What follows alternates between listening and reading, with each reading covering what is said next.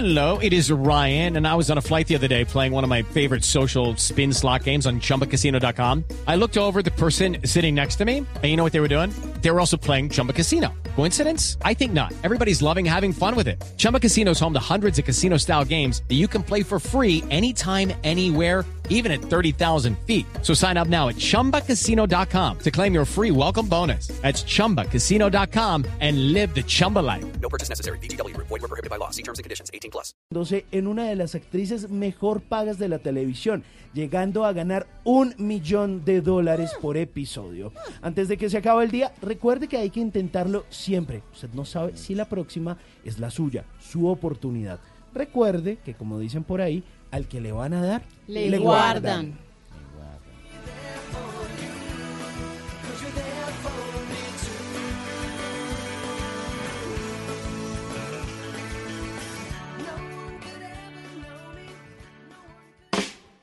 Nunca te irás a la cama sin aprender algo nuevo. Bla bla blue. ¿Qué se requiere para una buena conversación? Un buen tema, un buen ambiente, buenos interlocutores, preguntarles a los que saben y dejar que todos expresen su opinión. Cada noche encontraremos los ingredientes necesarios para las mejores conversaciones en Bla Bla Blue. Conversaciones para gente despierta. De lunes a jueves desde las 9 de la noche por Blue Radio y bluradio.com. La nueva alternativa. Si es humor, Aquí está el viaje a Panaca en el avión presidencial. Sí.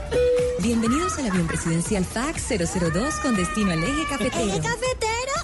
Este es el avión del presidente y así como va, no va a llegar a ningún Pereira. Les habla su capitán Iván Duque y es un gusto poder volar con ustedes en este avión. ¿Avión? ¿Avión usted que aprovecha este avión para llevarnos gratis? En un minuto despegaremos. No he sido capaz de despegar en año y medio, a despegar en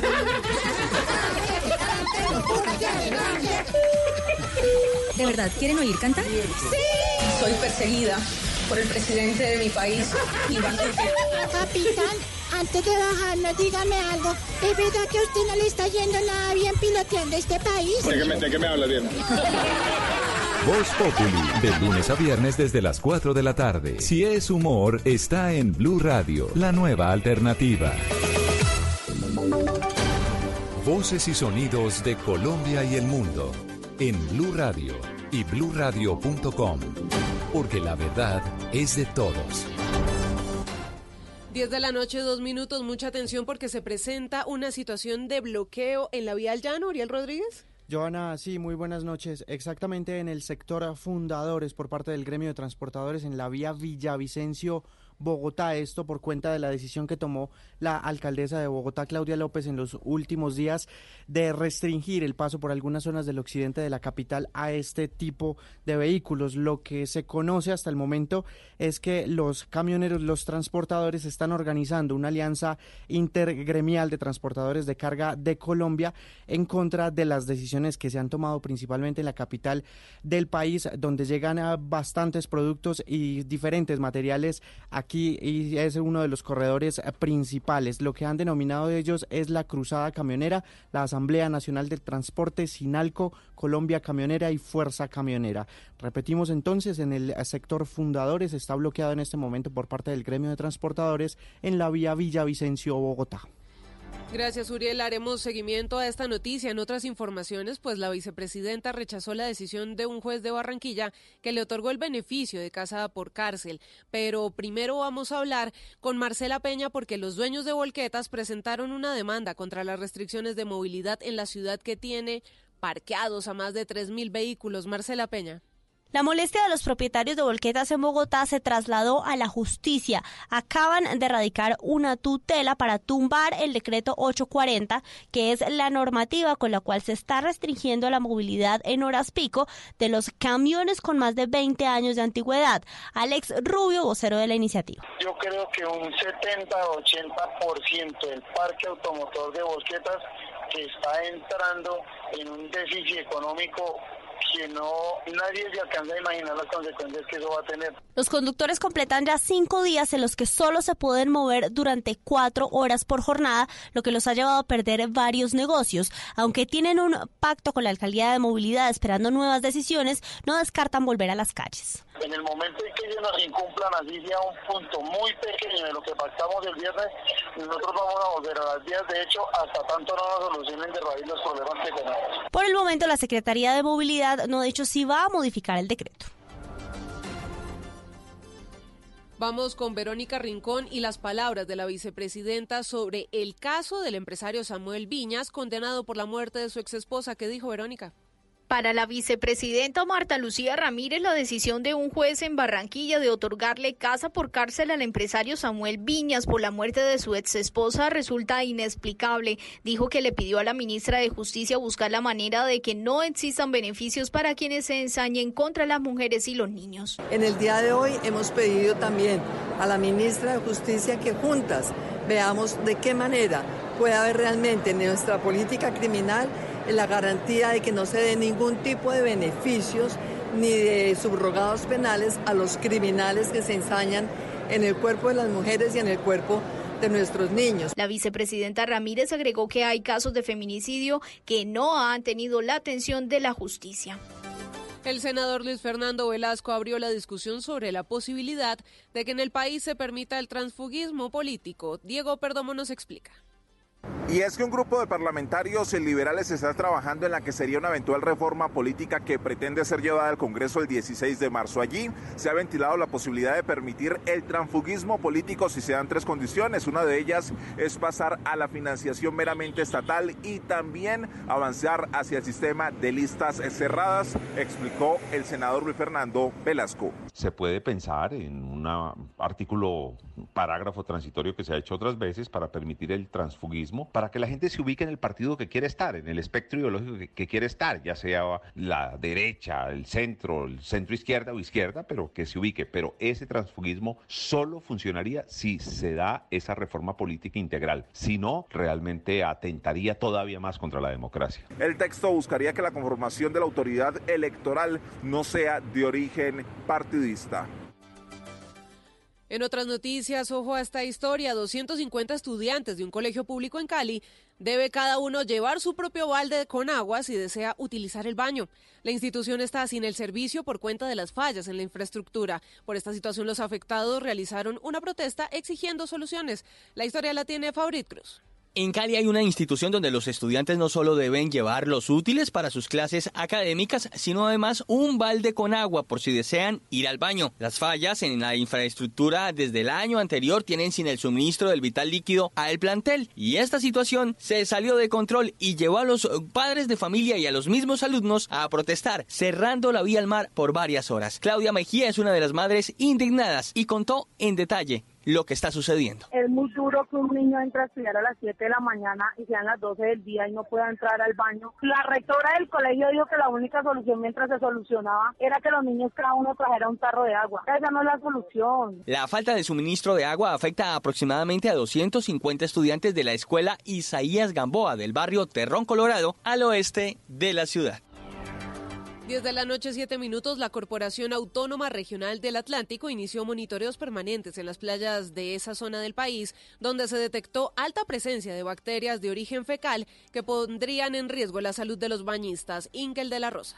Una vez se conoció el estudio del Instituto de Investigaciones Marítimas que reveló altas concentraciones de microorganismos de origen fecal en las playas del Atlántico, la Corporación Autónoma Regional del Departamento anunció que se intensificarán los monitoreos a estos balnearios, donde la presencia de coliformes termotolerantes pudo incrementarse por el vertimiento de aguas residuales sin ningún tipo de tratamiento desde los municipios que no cuentan con sistemas de alcantarillado. Así lo explicó Ayiri Rojano, bióloga de la CRA. Aun cuando el mar tiene una gran capacidad de depuración, los vertimientos permanentes pueden afectar el sedimento. Estamos hablando que puede haber una afectación a los macroinvertebrados, que son la fuente de alimento de algunos peces, y de allí toda la cadena se afecta. Con cerca de 1.600 coliformes por cada 100 mililitros de agua, playas como la cercana al Muelle, Pradomar y Punta Roca en Puerto Colombia superan muy por encima las concentraciones de estos microorganismos fecales que permite la ley colombiana. En la información deportiva, Deportivo Cali debutó con triunfo en la Copa Suramericana. Camilo Poveda, usted tiene la información. Buenas noches. Hola Joana, buenas noches. Deportivo Cali derrotó 2 a 1 a River Plate de Paraguay en el partido de ida de la primera fase de la Copa Suramericana. Los goles del partido fueron obra de John Vázquez al minuto 5 y Jesús Arrieta al 39 para el conjunto azucarero. En la visita descontó Dionisio Pérez al minuto 77. El partido de vuelta se jugará el próximo 25 de febrero desde las 7 y 30 de la noche en Asunción, Paraguay. Por otra parte, el Deportes Tolima avanzó a la tercera fase de la Copa Libertadores al vencer como local 1 por 0 al Macará marcador global 2 por 0. El próximo reto del Tolima es el equipo brasileño Inter de Porto Alegre. Camilo Poveda, Blue Radio. Noticias contra reloj en Blue Radio. Cuando son las 10 de la noche, 9 minutos, la noticia en desarrollo. El aspirante a la Casa Blanca, Bernie Sanders, lidera a esta hora las primarias demócratas en New Hampshire. La cifra china eleva a 1.113 los muertos entre los 44.653 infectados de coronavirus. Y quedamos atentos porque la película The Hunt, una mm, cinta protagonizada por ricos que acechan por puro placer a estadounidenses comunes, cuyo lanzamiento había sido cancelado el año pasado después de una fuerte controversia, finalmente se estrenará en los cines locales el 13 de marzo. Ampliación de estas y otras noticias en blurradio.com. Sigan disfrutando de Bla Bla Blue. El mundo está en tu mano. Escúchalo. Noticias de Colombia y el mundo a partir de este momento. Léelo, entiéndelo, pero también opina. Con respecto a la pregunta del día. Comenta. Yo pienso que código. Critica. Y sí, pienso que. Felicita. Vean que el pueblo lo está respaldando. En el fanpage de Blue Radio en Facebook tienes el mundo y un espacio para que compartas lo que sientes. Búscanos como Blue Radio en Facebook. Tú tienes mucho que decirle al mundo, porque en Blue Radio respetamos las diferencias. Blue Radio, la nueva alternativa. Estás escuchando Blue Radio, un país lleno de positivismo, un país que dice siempre se puede. Trae tus deudas de otros bancos y solicita ya tu compra de cartera del Banco Popular para tus tarjetas de crédito, con una tasa del 0.76% o del 0.80% mes vencido del 1 de febrero al 31 de marzo. Con tasas así, tu dinero rinde más. Solicítala en nuestras oficinas o a través de la línea verde. Consulta condiciones en bancopopular.com.co. Banco Popular. Siempre se puede. Somos Grupo Aval, vigilado Superintendencia Financiera de Colombia. Si es humor, aquí está el viaje a Panaca en el avión presidencial. Sí. Bienvenidos al avión presidencial FAX 002 con destino al eje cafetero. ¿Eje cafetero? Este es el avión del presidente y así como va, no va a llegar a ningún Pereira. Les habla su capitán Iván Duque y es un gusto poder volar con ustedes en este avión. ¿Avión? ¿Avión usted que aprovecha este avión para llevarnos gratis?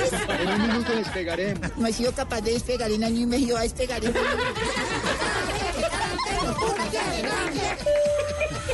¿De verdad quieren oír cantar? Sí.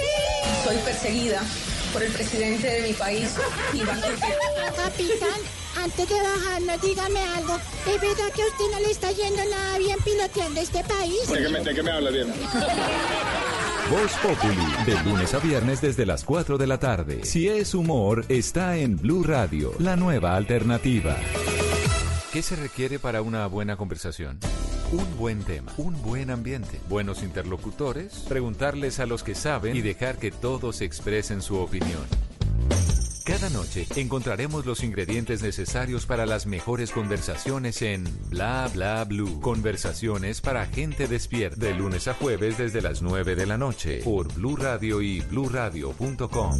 La nueva alternativa. Aquel día te vi y tu energía sentí. Desde eso no te quiero lejos de mí. Sé que no sabes Lo que dicen en la calle sobre mí. Y no te voy a negar.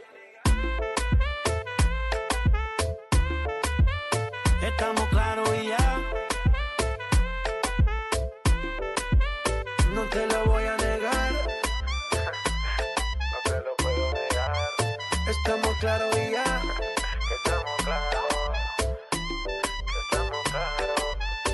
Que yo te agarre, baby. Besos en el cuello pa' calmar la sed. Mi mano en tu cadera pa' empezar como es. No le vamos a bajar más nunca, mamá. Pa, pa, pa, pa, baila. Placata, placata. como ella lo mueve, sin parar, sin parar. Las ganas de comerte, ahora son más fuertes. Quiero tenerte y no te voy a negar. 10 de la noche, 14 minutos. Esta es la segunda hora de Bla Bla Blue, conversaciones para gente despierta aquí en Blue Radio. Esta noche César Corredor. Qué gran conversador. No, Nos buenísimo. tocó decirle que se quedara porque vamos a terminar con la, ahorita a las 9.59. No, otro ratico que se quedara aquí. Que se Es que, es que tiene tantas que historias. quede. Demasiadas Uy, historias. sí. Sí, no. Cuente otra cosa. La, la de- la pelea de gallo. La de- Cuente la pelea de La gallo. pelea de A ver. ¿cómo es? ¿Cuál es la pelea de gallos? La que perdió como 30 Ah, no, fue que en un tiempo un señor me dijo, yo le doy a usted una muy buena plata si me consigue que el mocho venga acá con el flaco y me toquen lo que el- ellos tocaban el grupo Los Ruanetas, ¿recuerda? Ellos Ah, un grupo Felices, Los Ruanetas, sí, sí. Felices. Pero la, ma- la magia que él quería era que el papá de él viera al mocho tocar con una copa de aguardiente que se introducía en el mochito y tocaba el tiple así. Entonces dijo, yo quiero que eso haga mi papá. Y, y le dije, pero ¿y para cuándo eso? Y dijo, no, solamente mi papá y yo lo queremos oír. Y eso era en La Vega, Cundinamarca. Y yo logré que el mocho fuera, y a mí me, no, no fueron 30, fueron 22 millones de pesos me dio a mí, el señor. En ese tiempo.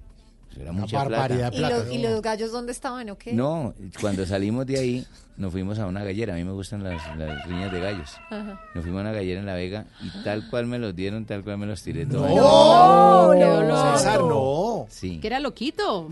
Loco, la- las tomadas mías eran duras. Gracias a Dios no existían los celulares en ese tiempo y no mi carrera se había ido al traste porque tuve una época de muy malos tragos. Yo podía empezar un viernes o un jueves y acababa un lunes o un domingo sin saber a dónde iba. Bravo. Amanecía a veces, eh, una vez iba yendo para Cúcuta, imagínate, yo tra- atravesé todo Bucaramanga, Bogotá, Bucaramanga, subía arriba al Picacho y ya iba llegando a Pamplona cuando caí en cuenta. Eso es como que uno... ¿Yo para dónde voy? Yo iba detrás, sí, yo, ¿tú, ibas- tú ibas conmigo ahí, no? Sí, claro. Así sería la borrachera. Oiga, yo miraba y yo iba detrás de un bus y decía, ¿yo para dónde voy? ¿De verdad? ¿Dónde estoy? Como que ya miré al lado un repuesto del carro encima de la rueda, del, del- o sea, del asiento, y un poco de botellas de trago al lado. Yo miraba para atrás del carro solo, y yo, ¿yo para dónde voy? Cuando veo un letrero que dice Pamplona, 18 kilómetros. Como yo tenía una novia en Cúcuta, entonces me dio seguro por irme para visitarla. Y a devolverme a esa hora con el guayabo. Y siempre era lo mismo, la gente me decía, no, usted vino aquí, trajo no sé qué, se fue con la puerta del carro abierta, Qué duró aquí bailando. Eso me pasaban cosas terribles. ¿Y qué, qué fue lo que pasó para que usted dijera ya no más? Cuando nació mi hija, cuando nació mi primera hija, eh, Paula, como que eso, yo no sé, yo siempre he pensado que las cosas, así como soy de retos, soy de decisiones. Eh, aprendí a fumar una vez en el Teatro Santa Fe y yo dije, no, eso no me gusta, eso me emborracha, huele a feo, y nunca fumo más y no fume más y listo, no fume más. Y así se va el trago. Y dije, no, mi hija no, no merece que de pronto yo vaya a quedar por ahí en un accidente o que le cause daño a alguien o no, no voy a volver a tomar de la manera como estoy tomando. ¿Hace Y cuánto pasó eso? ¿Hace cuánto nació su Mi hija? hija tiene eh, 17 años. Ya hace 17 años. Hoy en día, para que me- yo me tome un trago o que alguien me vamos a tomar por tomar, no. Me lo tomo en mi casa, con mi esposa, con los tíos de mi esposa. Nos gusta jugar parques de pronto los sábados, los viernes, porque tenemos un tío que es de malas. Y se la monta. Y se la Entonces, siempre, es muy de mala. Entonces, Ese tío, venga, nos venga. tomamos un aguardientico verde, eso se, 22 ya, millones. sin azúcar y listo. Pero así de que yo me tome trago en día, no, muy difícil. No me gusta. Pa, pa, pa, pa, baila, placata, placata, como ella lo mueve, sin parar, sin parar. Las ganas de comerte ahora son más fuertes. Quiero tenerte y no te voy a negar. J Balvin, man. Nicky, Nicky, Nicky. Esto es un remix, ¿no? Sí, remix. X, ahí está eh, Nicky Jam acompañando a J Balvin, o bueno, más bien sería lo contrario, porque la Sí. canción aparece en eh, los álbumes y en el canal de YouTube oficial de Nicky Jam. Salía esta canción en el año 2018, previo al Mundial de Rusia, y justamente en esa final estaba cantando eh, Nicky Jam, que fue justamente Nicky uno Jam. de los invitados especiales, y apareció Nicky Jam con una camiseta con la cara de J Balvin, que se hicieron muy buenos amigos y no eran ningunos X, como dice esta canción. Solo deja que yo te agarre, baby. Besos en el cuello pa' calmar la sed. Mi mano en tu cadera pa' empezar como es. No le vamos a bajar más nunca, mamá. Pa, pa, pa, pa, baila. Bueno, ¿y usted qué? ¿Le, le pega el fútbol de vez en cuando o no? Sí, pero le estaba contando aquí que usted me acordó al Capi Romero cuando trabajaba en ¿Por qué? 88.9 porque yo a la música, lo que es trance, bueno, toda esa música. En inglés, todo- Nada, no, nada. no entiendo nada. Me gusta lo, sí, tropical, vallenato, merengue, salsa, eso es lo que me gusta a mí. Y yo me contrataron allá en 88.9. Ajá. Primero que todo tocaba entrar como a las 4 y media de la mañana. La superestación. No, yo dije el que madruga es porque vende tinto periódico, la madre, yo no Y, ve- y véalo hoy. Oiga, y me voy para allá, y entonces en un corte donde se van a desayunar, un man me dijo, presente ahí la canción de mi hermana. Entonces yo le entendí de mi hermana, y yo, bueno, y ahora viene la canción de mi hermana. me, me jalaban de acá y me hacían Nirvana, huevón, Nirvana, ya, eso, eso, Nirvana, Nirvana. Mi hermana. de mi hermana. Estamos claros y ya. No te lo voy a negar. Estamos claros y ya. Pa, pa, pa, pa, baila, placata.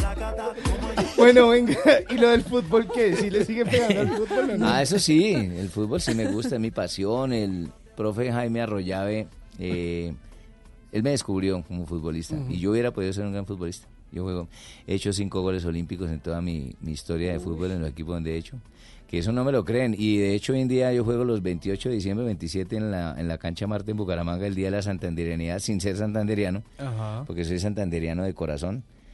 Pero me crié allá, ya pasé mis mejores años de mi, de mi niñez y de mi, mi adolescencia, entonces eh, hoy en día pues mi hija nació en Bucaramanga, tengo muchos nexos y, y juego fútbol allá. Eh, juego cuando aquí venía el profe Osorio, cuando estaban Millonarios, cuando estaba Prince. Siempre me invitan a jugar a partiditos y hoy en día juego fútbol los miércoles por la noche. Pues yo lo voy a invitar a que nos juguemos un picadito blue. Cuando quieran. Hagámosle ya, hágale. Pítelo, pítelo. A ver, chiquita, chiquita, si me estima. pasito, A sin ver, tirar oye, duro. Súrtala, súrtala. Haga- A ver, hágame famoso. Chiquita, si Eso, me eso. quiere, si me Eso, estima. Eso, eso, eso. No me la ambicie, no me la ambicie. A ver, por la fácil, la fácil. ¡Eso! Fuera de lugar, fuera de lugar. No, no, no, no. No, tarjeta, tarjeta roja para Mauricio. No, es que está Sí, pegando muy duro. Sí, pega muy duro. Venga, ¿a qué le sacaría tarjeta roja en su vida? ¿A qué le sacaría tarjeta roja? Yo le sacaría tarjeta hoy en día a los motociclistas y a los ciclistas. No respetan las normas de tránsito. He hecho el ejercicio y que día me paré en la avenida Boyacá con la avenida Mutis, la que están haciendo nueva. 19 ciclas pasaron mientras esperé el cambio de semáforo y las 19 se pasaron el semáforo en rojo. Es increíble cómo ponen en riesgo la vida y ni siquiera ponen el pie en el piso, sino hacen equilibrio mientras pasa el carro Ajá. y siguen. No, no, no respetan las, las señalizaciones, los semáforos, ninguno andan en contravía por todo lado. A ellos les sacaría tarjeta roja. Bueno, hágale, juguemos otro. A ver, eso. Cabeza, No me la niegue. U- último gol gana. la segundo palo, Eh, Mauro. El que sale palo. come papas. No, pero sin taponazo. Eso, péguela. segundo. So- ¡Gol! No, pero autogol, autogol. Sí. Sí, Oiga, te lo pegó así. ¿cuándo se ha hecho usted un autogol o cuándo le han metido un gol en la vida?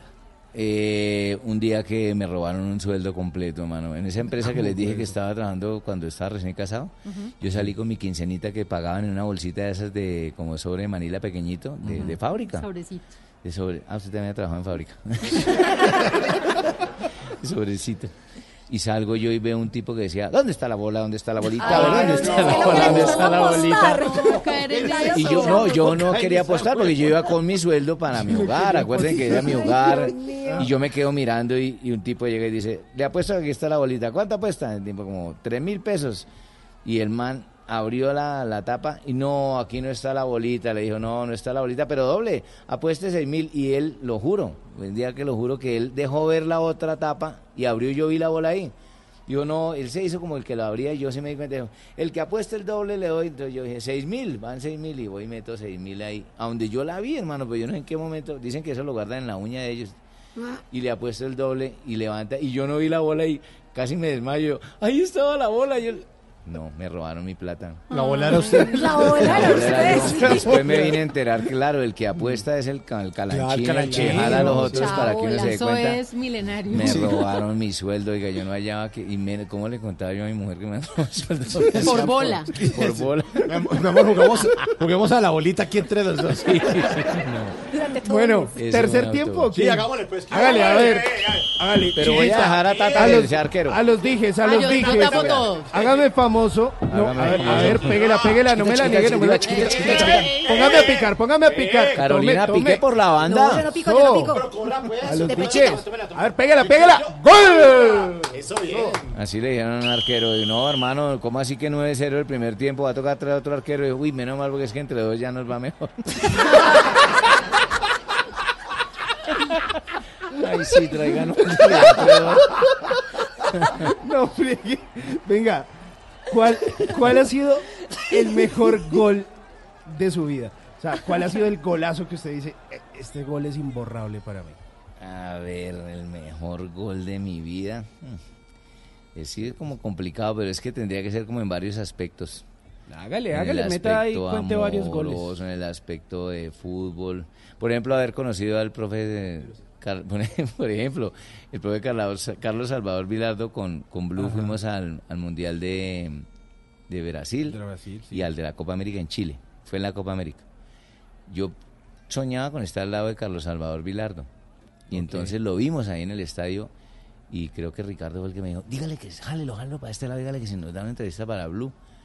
Y yo le, le dije al tipo que estaba con él, le dije, ¿será que el profesor nos puede atender para Blue de Colombia? Un momentico, dos minuticos. Sí, claro, no hay problema. Y entonces le, di- le dijo, Carlos, mira, te necesitan de Colombia. Y él dijo que sí. Y yo en ese momento, alguien me llamó, no me acuerdo si fue esa chino, alguien me llamó. Y el tipo me fue a dar la mano para, para bajar la escalera y yo me volteé. Y él se vino, se cayó. Ay, no. Claro, yo, estando al lado de Salvador Vilardo y lo veo caer. Y me dice el otro, sos un boludo, sos un boludo. Y el otro fue Enzo Francescoli, que eso siempre, don, don Javier siempre se ríe porque Enzo Francescoli me mandó a comer mierda.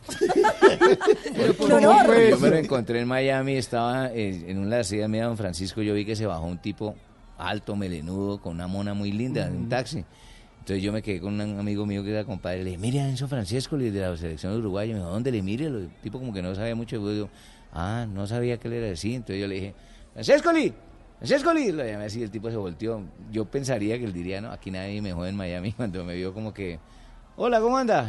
Bien, chévere, monstruo, crack, le felicité, gracias.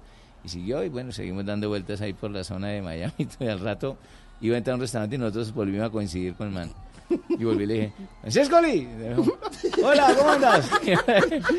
y luego era por la zona de Coconut Grove, que hay por allá, y había una escalera eléctrica, y yo al rato ya habíamos almorzado y todo, y bajaba y el man subía por la otra escalera. Y lo vuelvo a ver y le digo, Francescoli, me dijo, anda a comer mierda.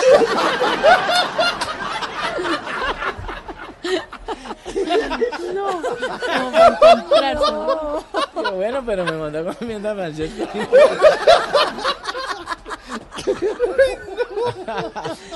Bueno, Fue buenísima. Oiga, Esa fue buen buena y estar al lado de Michael Jordan y yo no saber de básquet ni nada. A mí no me gusta el básquet para nada. ¿Y cuando Nada, estuvo al lado de. Michael Jordan? Estuve al lado de Michael Jordan porque a nosotros nos hospedan en unos hoteles muy bacanos allá en Coconut Grove. En un hotel que llama el Mayfair House. Y todas las limusinas llegan por uno y yo estaba parado. Yo soy un señor alto, moreno, largo, un negrito grandote.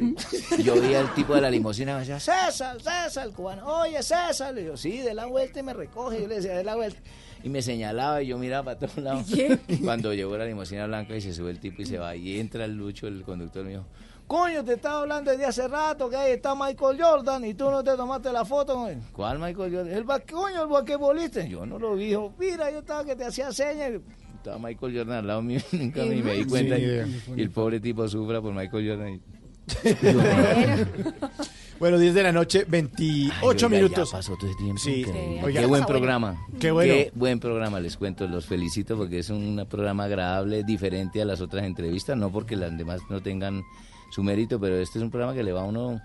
Como que habla lo que es de uno. Sí, de quiere eso se trata. Le queremos agradecer mucho porque sabemos que tiene que madrugar. Sí, señor, muchas Tiene gracias. compromisos. Muchas gracias por su tiempo y No, usted ustedes. sabe que Blue Radio es su emisora. Solamente le casa. digo eso. Solamente le digo eso. Sí, claro. En mi Blue casa. Radio es su casa. Aquí es mi Se lo de dejamos, pues. Nos has hecho muy felices. como Dios me se la dejo ahí. Se la Sí, dejo ahí. se la dejo ahí. Esta noche César Corredor aquí en Bla Bla Bla. y lo queremos despedir con una canción que de pronto le cuadra a usted. A ver, ¿cuál El sería? chofer del Chente Fernández para que nos vayamos echando pito. Oye, Juan. Eso sí. César Corredor en Bla Bla Bla. Muchas gracias. Voy a arrancar, soy el chofer. Manejaré la noche hasta el amanecer. Tiempo no hay para perder. Tengo un buen tramo de país que recorrer. Desde Tijuana a Yucatán, por carretera gano el pan. Voy a Torreón, voy a San Luis. Rueda que rueda, vuelta y vuelta, soy feliz. Luego me voy a Monterrey, siempre alerta por si algún burro o un güey. Aguas calientes y su feria de San Marcos. Adiós, paisano. Estuve antier Veracruz. Pasé por Puebla, por favor, baja tu luz. De norte a sur, voy por doquier. Voy a Morelos y a Guerrero, soy chofer. De Ciudad Juárez a Parral y hasta el Distrito Federal. Y ahora, en Bla Bla Blue, hablando en serio. 10 de la noche, 30 minutos. Ahora sí, con Carolina Pineda vamos a hablar en serio, con arroba la Pinedita. Vamos a hablar en serio acerca de un tema que de pronto nos toca a nosotros, porque tiene que ver con la seguridad y con la inseguridad. Y con los recientes hechos, lo que hemos visto en las noticias en las últimas semanas, pues uno no sabe en qué momento la pueden barrar por hacer justicia por mano propia o por tratar de defenderse o por tratar de, de esos momentos de ira e intenso dolor lo puede meter a usted en problemas. Entonces vamos a hablar en serio acerca de ese tema, Pineda. Pues sí, 10 de la noche, 30 minutos y vamos a hablar eso que la gente se puede preguntar, ¿mi seguridad va hasta la inseguridad del otro? Miren, la más reciente encuesta de convivencia y seguridad ciudadana del DANE plantea retos en varios frentes para la capital del país, principalmente lo relacionado con la victimización, que son las personas que manifestaron haber sido víctimas de un delito, y la percepción de inseguridad en la ciudad y en los barrios. En esta oportunidad, la encuesta se enfocó en 13 ciudades principales e incluyó las zonas rurales. Pero vamos a las cifras. Por ejemplo, en la capital, la percepción de inseguridad en Bogotá es de nada más y nada menos del 84%. pero aquí todo el tiempo estamos quejándonos. En Bogotá es que siempre así, así no hayan robo, la gente aquí es la quejadera. Lo Es- siente. Es, Y el es como normal un poco. Y el 45% de las víctimas de hurto no denunciaron el hecho Bueno, porque consideran que las autoridades no, no hacen nada. No, y además que el proceso para denunciar es engorroso. horroroso. Además, el 54% piensa que puede ser objeto de un hecho delictivo en los próximos 12 meses. Sin embargo, la ciudad registra la tasa más alta de denuncia con un 35%. Las mujeres se sienten más inseguras, pero no por mucha diferencia que los hombres. Las mujeres se sienten inseguras en un 85% y los hombres en un 83%. Las principales razones para no sentirse seguros en la ciudad fueron porque hay delincuencia común, porque hay robos, porque hay agresiones, eso en un 98%, por información que ven los medios o escuchan en las calles, por un 95%, y porque hay poca presencia de la fuerza pública. Pero, ¿qué podemos hacer? Recordemos lo que pasó hace pocos días con el médico, ¿se acuerdan? Sí, claro. Ah, médico. pues mató a tres presuntos atracadores en el puente peatonal de la carrera novena con 123 en la capital de la República. Y a partir de ese hecho se abrió un debate sobre la legítima defensa e incluso sobre tenencia y porte de armas. Unos que defendían la actuación del médico amparándose en que las autoridades no hicieron nada y que incluso los agresores eran reincidentes y que un juez los había dejado libres meses atrás. Y otros aseguraron que prefieren dejarse robar antes que matar a otro. Entre tanto, ¿qué podemos hacer los ciudadanos? ¿Cuáles son esos procedimientos ante un hecho así? ¿Qué leyes nos cobijan? Por eso, hoy trajimos un invitado muy especial. Es el abogado penalista Juan José Gómez. Abogado, muchísimas gracias por estar con nosotros. Eh, muy buenas noches para ustedes, muchas gracias por haberme invitado. Esperamos que se haya divertido con César Corredor ahorita. Mucho, bastante, bastante. Eso, muy bueno. Vamos a empezar hablando de seguridad y percepción. Empecemos por saber qué es lo que de verdad está pasando en las ciudades y cómo nos hemos transformado en tema de seguridad. ¿De verdad es percepción o estamos inseguros en serio? Mira, sin lugar a dudas hay una alta delincuencia en las grandes ciudades en nuestro país, pero de las cifras que tú dabas hace eh, un momento, pues hay que tener mucho cuidado con la percepción. Ajá. Primero porque es que la percepción no es objetiva, es decir, no hay una evidencia empírica que la pueda sustentar. Segundo, pues que nosotros eh, vivimos en una sociedad de riesgo, es decir, es frecuente, frecuentemente los ciudadanos están pensando en que están eh, pueden ser objeto eh, de algún delito.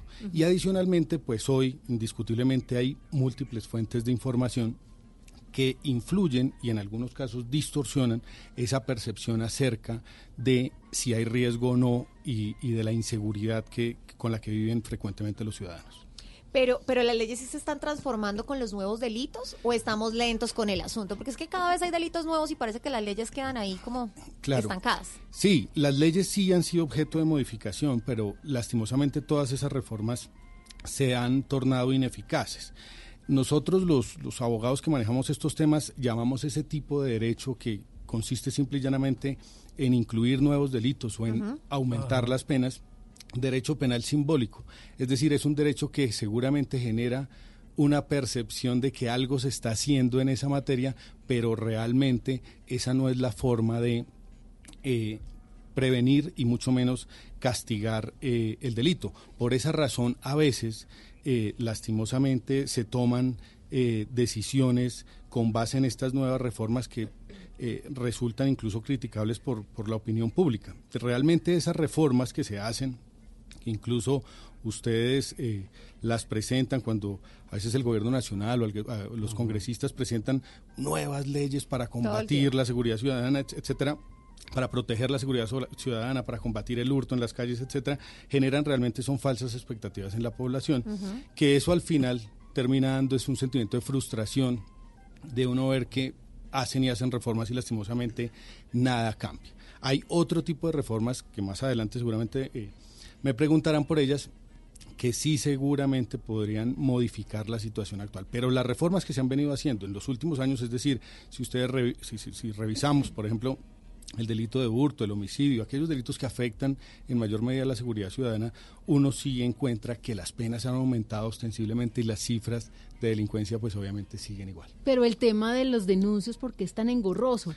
Eh, lastimosamente es porque las reformas que se hacen únicamente consisten en reformas de los delitos y las penas. Por. Pero en cuanto al sistema como tal, es decir, a la recepción de denuncias y lo más importante, al trámite de esas denuncias en la fiscalía y ante los juzgados, pues sí, lastimosamente las reformas son demasiado escasas o eh, superficiales, si se quiere, como podría uno decir que pasó con la reforma de la ley 906, que incluyó o que trajo a, a nosotros un sistema acusatorio que los abogados definimos como sistema aplazatorio realmente porque es que Sí. presentan las denuncias y Y nunca pasa absolutamente Claro, nada. Es no, que la, yo- la gente está cansada, ¿no? Claro, es que yo me acuerdo, mire, a mi hijo le robaron la bicicleta y el celular a las 3 y 30 de la tarde. Llegó a la casa temblando que le habían robado y yo me acordé pues que el iPhone tiene seguimiento, o sea, uno puede ubicar la localización. Entonces, por la localización, llegué a donde estaba el celular. Cuando yo llegué ahí, yo vi esa casa ahí como feita, pero yo dije, no, voy a ir con el policía. Entonces fui al CAI y me lo llevé. Yo le dije, ahí está la bicicleta y el celular de mi hijo, porque mire, aquí me lo está diciendo la ubicación. Evidentemente, abrieron la puerta, eh, estaba el muchacho, el ladrón.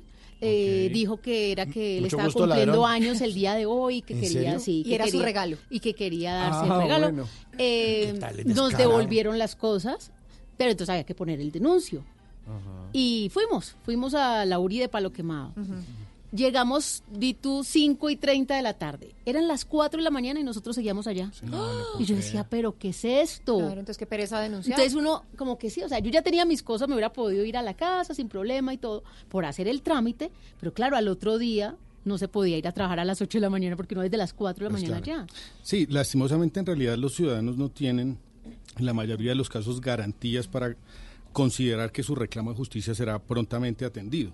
Como les decía, las reformas pues obviamente no han incidido en el procedimiento, es decir, es necesario realmente la inversión de recursos en justicia, eso es una tarea que ningún gobierno ha hecho, por lo menos en los últimos años, o las inversiones son demasiado escasas y pues obviamente se presentan los casos como los co- como el que le pasa a, a- a Tata. Eh, realmente el ciudadano a veces siente que el mismo sistema lo rechaza en el momento de pues, presentar su denuncia y prefiere a veces, muchas veces simplemente limitarse a hacer los trámites de denuncia para efectos de volver a expedir sus documentos personales, llamar a la compañía de telefonía celular, etcétera, para solucionar su situación, pero poco le importa finalmente lo que sucede con el proceso. Pero es que no es solo los trámites engorrosos para hacer la denuncia, es que uno le dicen, igual mañana el tipo va a salir, o sea, usted lo roban, usted hace el, Vuelven la- y el lo sueltan. y vuelven y lo Acuérdese, sueltan. El, tipo ese que estaba en, el, en, en la 127 en Bogotá, en la calle 127 con Avenida 19. ¿Al rompevidrios? El rompevidrios que lo seguían, tenía apodo ahí, yo no me acuerdo cómo le, le decían al pícaro ese, y lo seguían con el dron y todo, y lo atraparon y todo, y a los dos días estaba allá afuera. Entonces uno dice. ¿me Ay, siento no. protegido? No, porque ¿de ¿Qué hace uno? Le toca es denunciar? que, o sea, ¿qué hace ¿Qué uno? hace uno? Sí, ¿Cómo es denuncia que, uno es para que los que los mismos que había que mató el médico ya 15 veces habían salido de la cárcel. O sea, eso es el colmo. Claro.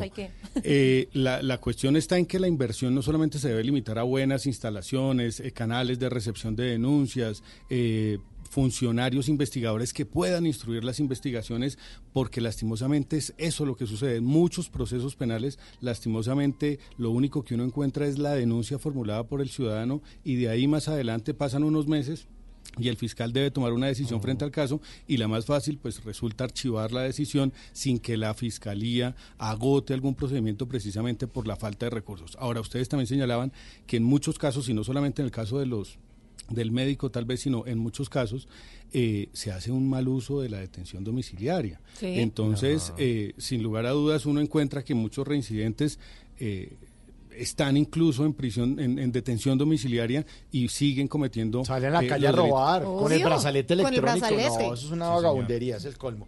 Bueno, eh, 10.40. En el segundo segmento vamos a tratar de hablar eso de, de la defensa propia. ¿Le parece, doctor? A ver si hablamos Por acerca supuesto. de la defensa propia. A ver, ¿qué hace uno en casos de defensa, de defensa propia? Estamos en Bla Bla Blue Conversaciones para gente despierta.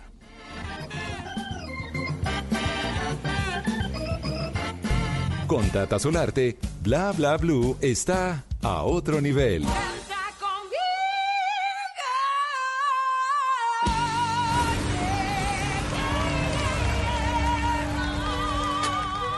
¿Se están viendo el programa? Está buenísimo, me encanta. De lunes a viernes a las 8 de la noche en el canal Caracol. Canta conmigo, es la primera parte de A Otro Nivel. Y ya estamos viendo muchísimo talento. Por ejemplo, el día de hoy tuvimos 200. ¿Eso qué significa? Que todo el jurado cantó con ese participante y que ese participante va directo a la siguiente fase, el cuando ya el ascensor sube. Ah. ¿no? Este, si, si saca 100, no sube el ascensor, llega ya arriba, Arriba. del Arriba. ascensor. El jurado que está compuesto por 100 personas y una de esas 100 personas es doña Tata Solarte, que está aquí al lado de Yo nosotros. trabajo con ella. yo Y para los que están preguntando si eso se grabó en Brasil, evidentemente se grabó en Brasil. Porque ese estudio tiene una altura de 21 metros y los estudios en Colombia tienen más o menos 6 metros. Ah, Entonces, por temas logísticos, tiene que hacerse allá. Solamente en la, donde estamos nosotros, las graditas donde están los jurados, eso mide 17 metros de altura. Y eso, y eso implica una serie de montaje a nivel de luces y producción bastante dispendioso que sale mejor hacerlo en Brasil. ¿A usted no le da vértigo allá? No. Bueno. Bueno, Ah, bueno. pues Ah, bueno. entonces, el día de hoy felicitamos a Andrés, que cantó La Malagueña, y a Francisco, que cantó Persona Ideal, porque los dos se fueron con 100. Mejor Qué dicho, bien. los mejores puntajes. Y los tres que clasificaron el día de hoy, con 96 puntos, Adel, el cóndor herido. Con 90 puntos, Sofi duele menos. Y con 82 puntos, Luis, hoy tengo ganas de ti. Son Ay, los buenísimo. tres finalistas esta noche que llegan entonces ahí sí a pasar el filtro que viene con los duros, con Gracie, con Diego Torres y con Paola Jara. Y pues si les gusta cómo cantan, la suben o no del ascensor. Ahí está. Mañana nuevamente a las 8, otro capítulo. Dios quisiera malagueña salerosa y decir Con Tata Solarte, Bla Bla Blue está a otro nivel.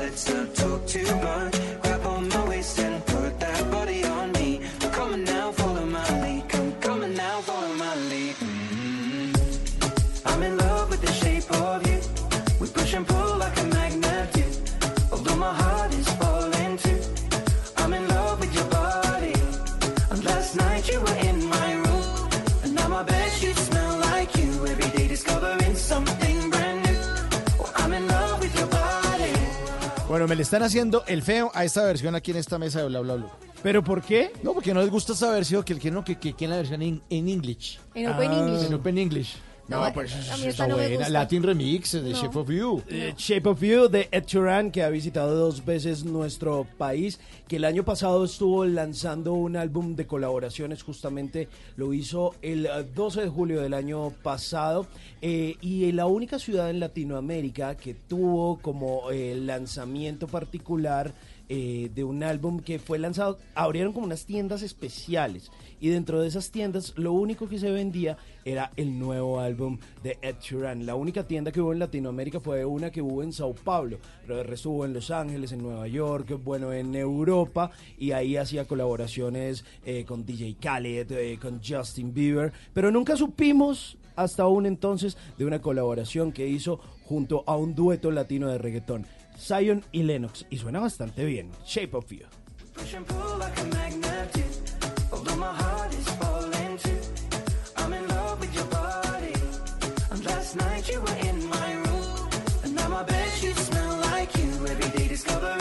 10 de la noche, 45 minutos, y hoy estamos hablando de un tema de seguridad. Mi seguridad basta, la inseguridad del otro. Estamos hablando de esta legítima defensa, qué hacer cuando nos roban, cómo actuar, y por eso está con nosotros el abogado penalista Juan José Gómez. Y vamos a pasar a ese tema de defensa propia, porque según el estudio mencionado al inicio del segmento, que es la encuesta de convivencia y seguridad ciudadana del DANE, escuchen esto, el 74% de los bogotanos encuestados manifestaron que usarían la violencia en defensa propia el 62% para ayudar a su familia y el 40% para defender sus propiedades Pues es una, o sus bienes. pues una reacción natural del ser humano, ¿no? Miren. se ve un balonazo, un balón de, de, de, de, de basquetbol que se le viene a la cara, usted Se quita la tapa. cara para otro lado. Claro. ¿Qué hace uno ahí? O sea, uno reacciona también, ¿o no? Pues no sé si se acuerden, eh, el sábado 22, el sábado 2 de noviembre del año pasado, la comunidad del barrio Madelena golpeó, desnudó y amarró a un poste a un presunto ladrón. Esto para contextualizar un poco, que el 30% de los encuestados en Bogotá usaría la violencia para castigar a un delincuente.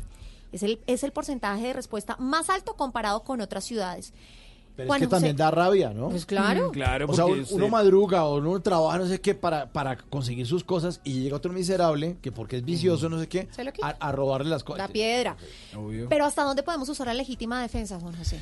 Eh, la legítima defensa tiene un criterio fundamental que es la proporcionalidad. Es decir, no se puede exceder en la reacción frente a la, agresi- frente a la agresión. Por ejemplo, si en el forcejeo para evitar que a usted le hurten sus pertenencias le causa lesiones al asaltante, yo considero que esas lesiones no son punibles. Es decir, la víctima del hurto no sería responsable penalmente de esas lesiones que con la conducta tendiente a proteger su patrimonio Claro. le cause las lesiones al, al asaltante. Ahora, si las cosas ya se salen de control al punto que la reacción de la víctima de hurto resulta desproporcionada, como por ejemplo la reacción desemboca en un acto de linchamiento, golpes, ultrajes, como en algunos casos reportan los medios de comunicación. Que se le vengan todos encima, pues. Exactamente, en donde el, asal- el asaltante es amarrado a un poste de la luz, etcétera.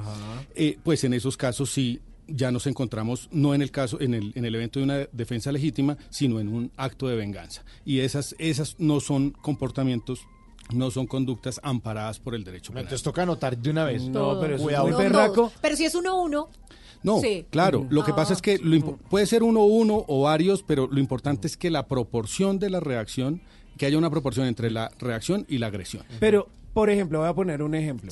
Digamos que a mí un ladrón me quiere eh, quitar el celular en Transmilenio. Entonces él me va a sacar el, el El celular chuzo. o lo que sea, y entonces yo me doy cuenta y en medio del forcejeo hay una eh, puerta abierta en Transmilenio. Yo lo empujo, paso en Transmilenio y se lo lleva. Digamos que en esos casos la reacción lo que busca es proteger el patrimonio.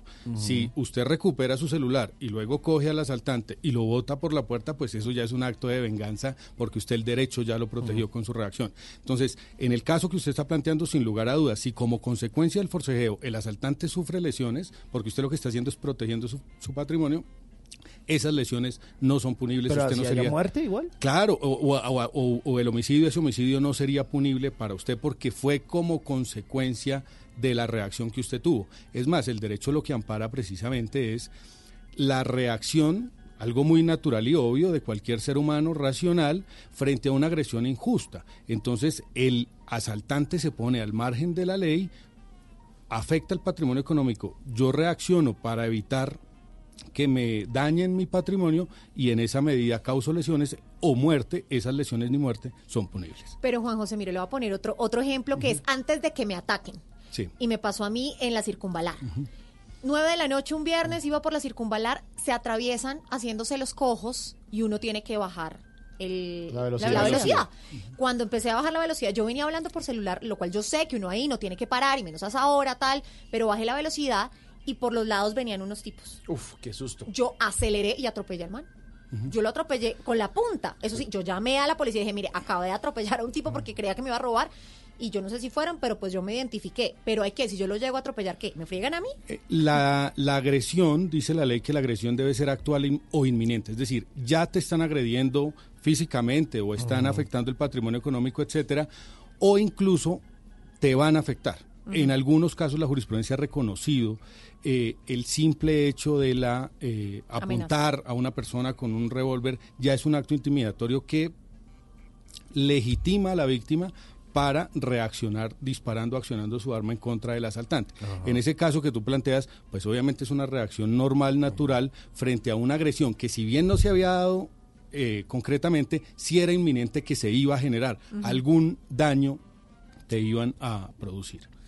¿Qué es lo mejor que nosotros podemos hacer en caso de asalto? ¿Quedarnos quietos o qué?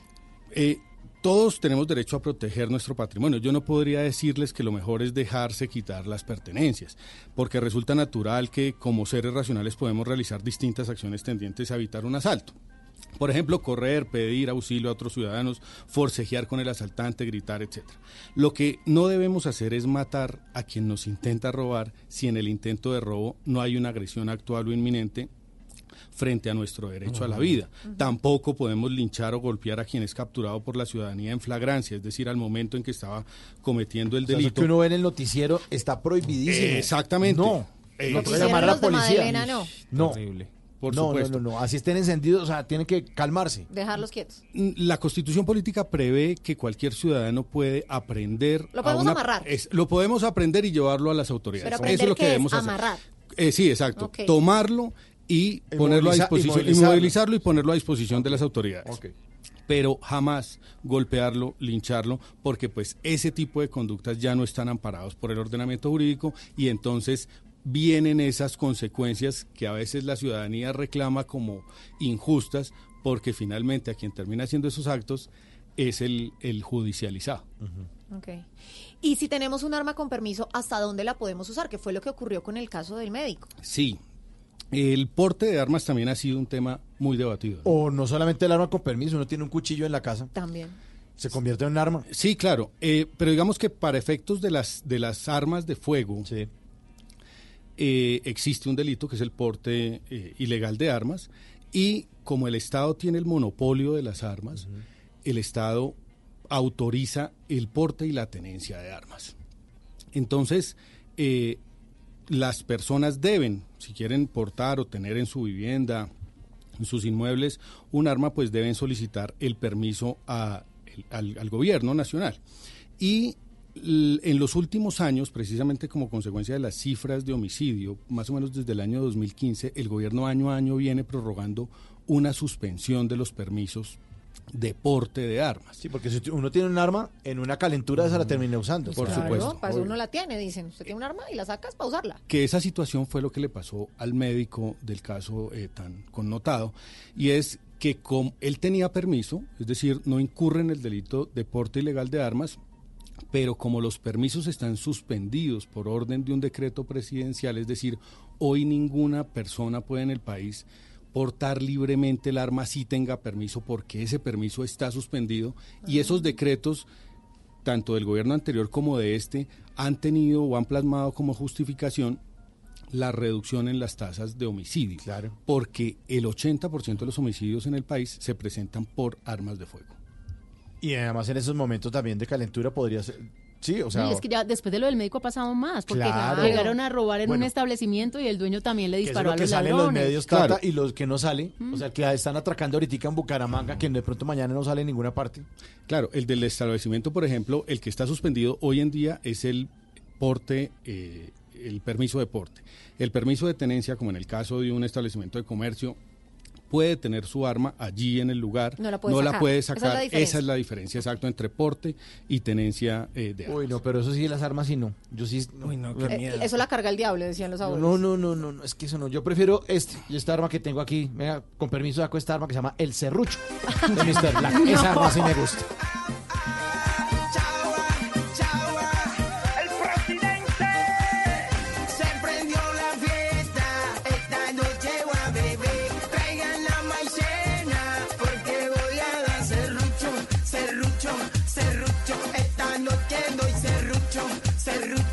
Serrucho. Y esta noche doy serrucho, serrucho, serrucho. Y esta noche doy serrucho, serrucho, serrucho. Y esta noche doy serrucho. María Mollito se le partió la cama que el chagual le dio. La trajo pa' que la arreglara porque soy el que la clava, clava, clava, clava, clava, clava, cla, cla, cla, cla, cla, cla, cla, cla, clava. Yo soy su carpintero, ay mamá, ay mamá, yo soy su carpintero, ay mamá, ay mamá, yo soy su carpintero, ay mamá, ay mamá, yo soy su carpintero, ay mamá, ay mamá, esta noche doy serrucho, serrucho, serrucho, y esta noche doy serrucho, serrucho, serrucho, y esta noche doy serrucho, serrucho,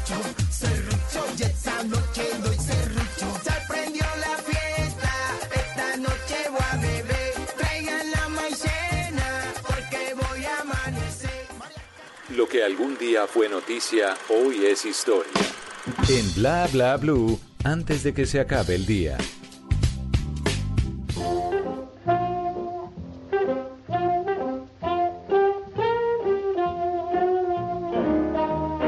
Antes de que se acabe el día, vale la pena recordar que un día como hoy, pero del año 2011, en Egipto, Hosni Mubarak renunció como presidente de ese país tras 30 años de gobierno, consecuencia de una crisis social egipcia y la presión de la comunidad internacional, en medio de lo que muchos llamaron la primavera árabe.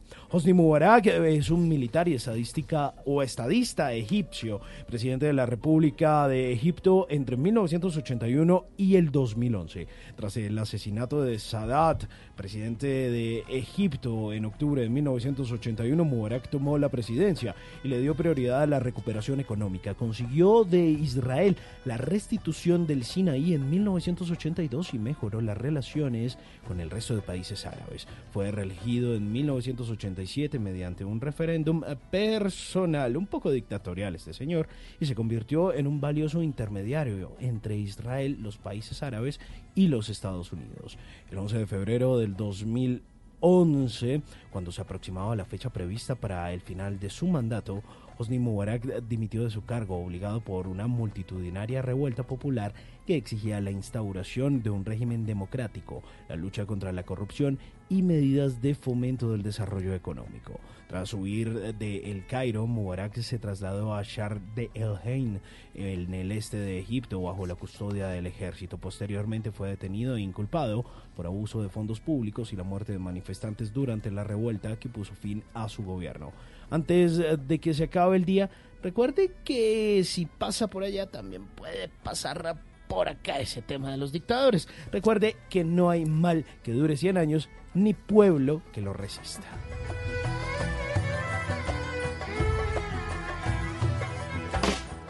Nunca te irás a la cama sin aprender algo nuevo.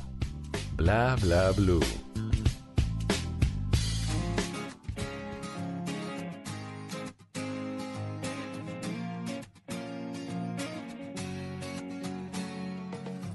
Pagué las cuentas, arreglé un poco el jardín, decoré con flores como te gustaba a ti, de comer chatarra ya dejé y de ver la tele hasta dormir. Deje el cigarrillo, ya no me sabe el café, como a mí me gusta, solo a ti te queda bien. Ya la bicicleta la arreglé y por ti empecé a estudiar francés.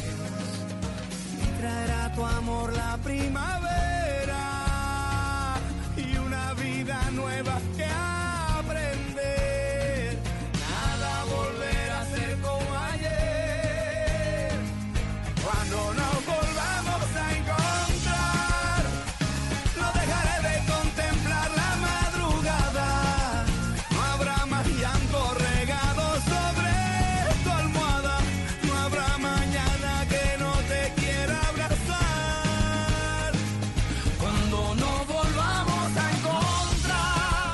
Pues nos vamos a volver a encontrar después de voces y sonidos porque le pedimos al doctor que nos acompañe en la siguiente hora, por favor.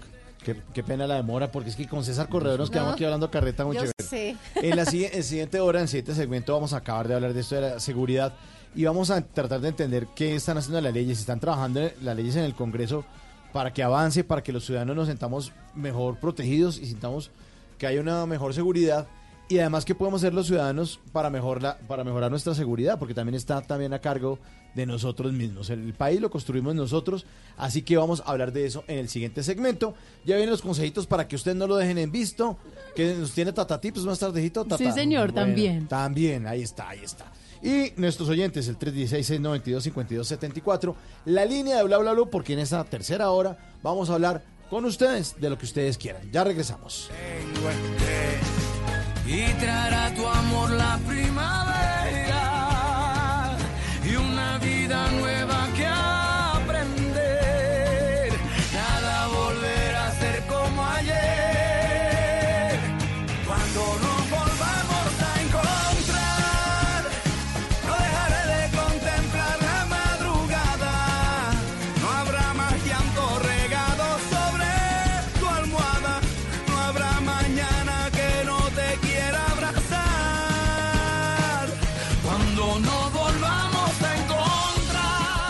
¿Qué se requiere para una buena conversación? Un buen tema, un buen ambiente, buenos interlocutores, preguntarles a los que saben y dejar que todos expresen su opinión. Cada noche encontraremos los ingredientes necesarios para las mejores conversaciones en Bla Bla Blue. Conversaciones para gente despierta. De lunes a jueves desde las 9 de la noche por Blue Radio y bluradio.com. La nueva alternativa. Voces y sonidos de Colombia y el mundo en Blue Radio y bluradio.com. Porque la verdad es de todos. 11 de la noche, un minuto. Bienvenidos a una actualización de noticias, las más importantes de Colombia y el mundo en Blue Radio. Y mucha atención porque una paciente de 23 años de edad permanece hospitalizada en el Hospital Federico Lleras a costa de Ibagué por sospecha de infección por nuevo coronavirus, conocido ahora como COVID-19. Medardo Morales. A urgencias del Hospital Federico Lleras Acosta de la ciudad de Ibagué ingresó una paciente de 23 años de edad con síntomas de caso sospechoso de infección por nuevo coronavirus. En el panel viral realizado a la paciente se identificó el virus HKU1 de la familia coronavirus, pero ese virus es diferente a la epidemia de la China.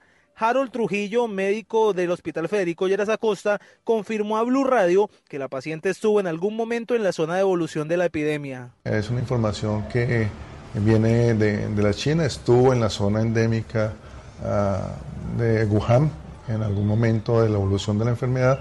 Por eso, ah, con todo el seguimiento que se hizo, el interrogatorio y la información que, que dio, por eso tomamos las medidas preventivas, eh, lógicamente como un caso sospechoso formalmente de un coronavirus de la epidemia que está en China. Por esta razón, la paciente permanece hospitalizada en cerco epidemiológico hasta tanto se cuente con las pruebas confirmadas por el Instituto Nacional de Salud.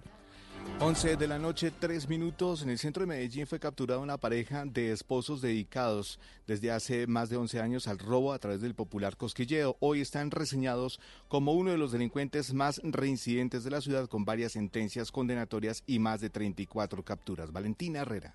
En el centro de Medellín fueron capturados alias La Gorda, de 42 años de edad, y alias El Negro, de 48, una pareja de esposos que desde hace más de 11 años se dedicaba al cosquilleo en esa zona y desde entonces han acumulado un sinfín de antecedentes penales que los llevaron a incluirlos en el top 20 de los delincuentes más reincidentes de la ciudad. Según el coronel Omar Rodríguez, subcomandante de la Policía Metropolitana, esta pareja se hacía pasar por vendedores ambulantes para marcar a las posibles víctimas y luego robarle sus elementos personales. Incluso en algunos casos las intimidaban con objetos cortopunzantes. Dos presentan más de cinco sentencias condenatorias por el mismo delito. Los dos presentan 29 y 34 registros en el SPOA por los mismos delitos. Esta pareja hace parte de un grupo delincuencial conocido como los Intocables, dedicados al hurto en los puntos más transitados del centro y de este grupo, según las autoridades, han sido capturadas 45 personas.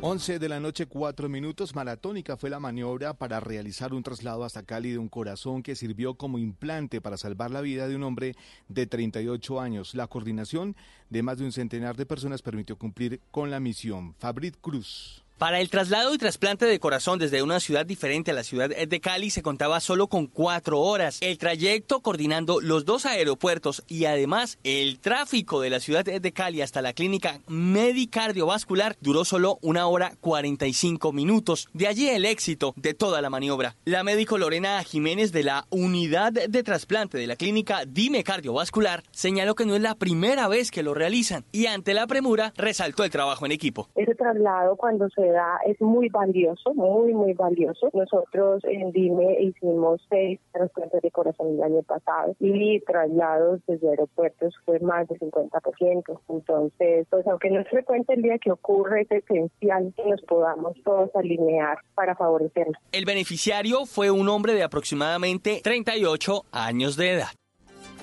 11 de la noche, 5 minutos. En el departamento de Risaralda fue, fue capturado un hombre que al parecer lideraba una banda que se hacía pasar por miembros del ELN y estaban extorsionando a campesinos sin límites con el Chocó. Freddy Gómez.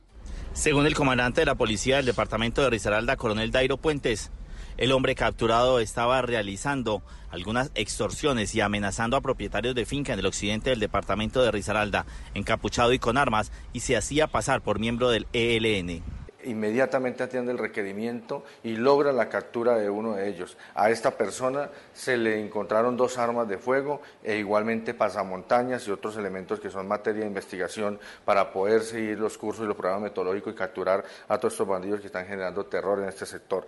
Se les indica deporte ilegal de armas. Varias familias campesinas ya habían puesto la denuncia ante las autoridades, pues el hombre estaba reclutando al parecer personas en límites con el Chocó para realizar estas extorsiones. Noticias contra reloj en Blue Radio. 11 de la noche, 6 minutos. El Deportivo Cali venció 2 a 1 en casa al River Plate de Paraguay, que se estrenó internacionalmente en el juego de ida de la primera fase que disputó este martes por la Copa Suramericana 2020. En el estadio Palmaseca de la ciudad de Palmira, el elenco verde y blanco se impuso con goles de John Vázquez y Jesús Arrieta. La cifra, la multa de 1.656 millones de pesos que deberán pagar las empresas públicas de Medellín relacionada con la conflagración presentada en la central Guatapé el 15 de febrero del 2016. La compañía antioqueña manifestó que se evalúan las posibles acciones judiciales al respecto. Y seguimos atentos al incremento al pasaje de Transmilenio y del SITP en Bogotá. Cada uno subirá 100 pesos. La tarifa de los articulados pasaría de 2.400 pesos a 2.500 y de los buses azules del SITP cambiaría de 2.200 a 2.300 pesos. La ampliación de estas y otras noticias en blurradio.com. Sigan conectados con la mejor radio, bla bla blue, conversaciones para gente despierta. El mundo está en tu mano.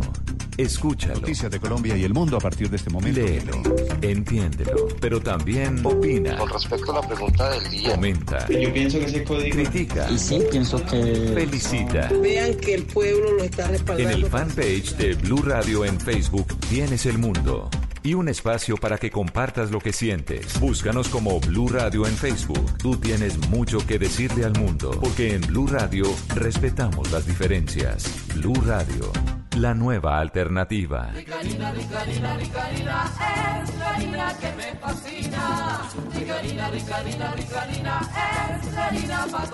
De las mejores cosechas del más puro trigo importado, traemos a su mesa Ricarina, la harina fortificada con vitaminas B1, B2, hierro, niacina, ácido fólico y todos los nutrientes que hacen las delicias de sus platos preferidos. Trabajamos pensando en usted. Estás escuchando Blue Radio, un país lleno de positivismo, un país que dice siempre se puede. Trae tus deudas de otros bancos y solicita ya tu compra de cartera del Banco Popular para tus tarjetas de crédito, con una tasa del 0.76% o del 0.80% mes vencido, del 1 de febrero al 31 de marzo. Con tasas así, tu dinero rinde más. Solicítala en nuestras oficinas o a través de la línea verde. Consulta condiciones en bancopopular.com.co. Banco Popular. Siempre se puede. Somos Grupo Aval, vigilado Superintendencia Financiera de Colombia. ¿Qué se requiere para una buena conversación? Un buen tema, un buen ambiente, buenos interlocutores, preguntarles a los que saben y dejar que todos expresen su opinión. Cada noche encontraremos los ingredientes necesarios para las mejores conversaciones en Bla Bla Blue. Conversaciones para gente despierta. De lunes a jueves desde las 9 de la noche por Blue Radio y bluradio.com. La nueva alternativa.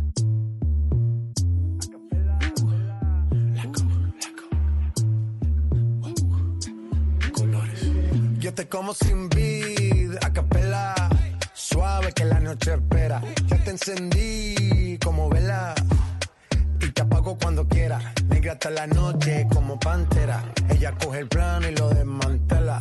No es de Puerto Rico y me dice mera. Tranquila, yo pago, guarda tu cartera. For real, Medellín, Medellín, eh. Que lo dulce que tenga que pedir, eh. Te seguí, me cambié de carril, eh. María, no sé si lo ven, for real. Medellín, Medellín, ey. Te lo dulce que tenga que pedir, ey. Te seguí, me cambié de carril, ey. María, no sé si lo ven. como sin vid, a capela. Suave que la noche espera. Ya te encendí como vela. Y te apago cuando quiera. Negra hasta la noche como pantera. Ella coge el plano y lo desmantela. No es de Puerto Rico y me dice mera. Tranquila, yo pago, guarda tu cartera. For real, Medellín, Medellín, eh. Que lo dulce que tenga que pedir, eh. Te seguí, me cambié de carril, eh. María, no sé si lo ven, for real. Medellín. Seguimos en Bla Bla Blue, conversaciones para gente despierta. Pidan un deseo. Ya, Ya. Listo, 11 y 11. 11 y 11 en Bla Bla Blue. Seguimos con buena música. Aquí está eh, J Balvin. Blanco. Saca canciones como cada tres días. Ya estoy perdido. No sé cuál es la nueva. ¿Todavía? ¿Se le hizo una mezcolanza de colores? Pero, pero si usted quiere conocer a J Balvin más allá de la música, es decir, a José, a la persona, le A Josecito. recomiendo el podcast de él que se llama Made in Medellín, Made in Medellín. en donde habla no solamente de todos sus triunfos, sino también de esa parte humana y de, y de cómo él en algún momento de su vida, de su carrera especialmente, se enfocó tanto en Balvin que se olvidó de José y Wow. por eso fue ese episodio Ah, ¿Y en dónde le puede uno oír? En Spotify. En Spotify. Y te apago cuando quiera. Negra hasta la noche como pantera. Ella coge el plano y lo desmantela. No es de Puerto Rico y me dice mera. Tranquila, yo pago, guarda tu cartera. For real, Medellín, Medellín.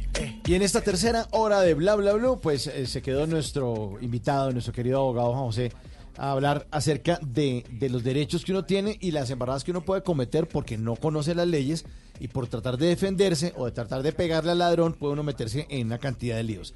Eso estaremos hablando en este tercer segmento. Vamos a tener ahorita quién está dando papaya. ¿Quién está dando papaya durante el día? Yo creo que la respuesta es obvia. Obvia. ¿Qué? ¿Mm? ¿Peludos? ¿Cómo se le dice a la gente? Badulaque. Badulaque, no. No, no, no, eh, chiflamicas, no, eh, ya le voy a decir cómo le dicen. Pe- ay, no me acuerdo. No, no, no, espere, espere, es que, ¿Cómo es que que estoy tratando. las periodistas es que- dicen, le tratan ahora No, le dicen a usted no se vaya. Tipejo peludo, Tipejo peludo. inepto. Bueno, vamos a ver si. Usted es un Ay, maldito patán, no, lambericas. ¿qué es eso? Además- de ella, a ver quién ha estado dando papaya, la línea está abierta, 316-692-5274. Los consejitos para que usted no lo dejen visto. Buena música, buena compañía, esto es Bla Bla Blue. ey. María, no sé si lo ven, for real. Medellín, Medellín, ey. Te lo dulce que tenga que pedir, ey. Te seguí, me cambié de carril, ey. María, no sé si lo ven. como sin vid, a capela. Suave que la noche espera. Ya te encendí como vela. Y te apago cuando quiera. Negra hasta la noche como pantera. Ella coge 11 de la noche y 13 minutos y hoy estamos hablando sobre un tema de seguridad que yo creo que nos afecta a muchos. Tenemos miedos de que nos roben, de que nos atraquen, de que nos hagan algo, pero mi seguridad va hasta la inseguridad del otro, hasta dónde podemos actuar. Por eso nos está acompañando Juan José Gómez, es abogado de la Universidad Externa de Colombia, tiene especialización en Derecho Penal de esa misma casa de estudios y maestría en la Universidad de Salamanca. Además tiene más de 15 años de experiencia como litigante. Para este tercer segmento vamos a ver para dónde vamos. Mire, finalmente uno de los temas consultados en esa encuesta del DANE que estábamos hablando fue la confianza que tienen los ciudadanos con las instituciones que tienen a su cargo la gestión de la seguridad en las ciudades. Para el caso de Bogotá, la desconfianza ciudadana es altísima. El 68% confía poco en la policía. El 52% confía poco en las fuerzas militares. El 53% confía poco en la alcaldía. Por otro lado, el 52% considera que la fiscalía tiene un desempeño bajo y el 46% cree que los jueces también tienen un mal O desempeño. sea, las instituciones por el piso. Pues no tan por el piso, pero bajitas. Bueno, pero entonces, ¿qué hacer desde el Estado o los gobiernos nacionales o distritales para que de verdad el ciudadano esté protegido? Porque es que sentimos que nos maman gallo. Sí, sin lugar a dudas es necesario el impulso de reformas estructurales de la Administración de Justicia. Vemos que hoy el aparato de justicia es incapaz de dar respuesta a todos los reclamos de la ciudadanía y por eso es necesario que se inviertan recursos en todo el aparato judicial.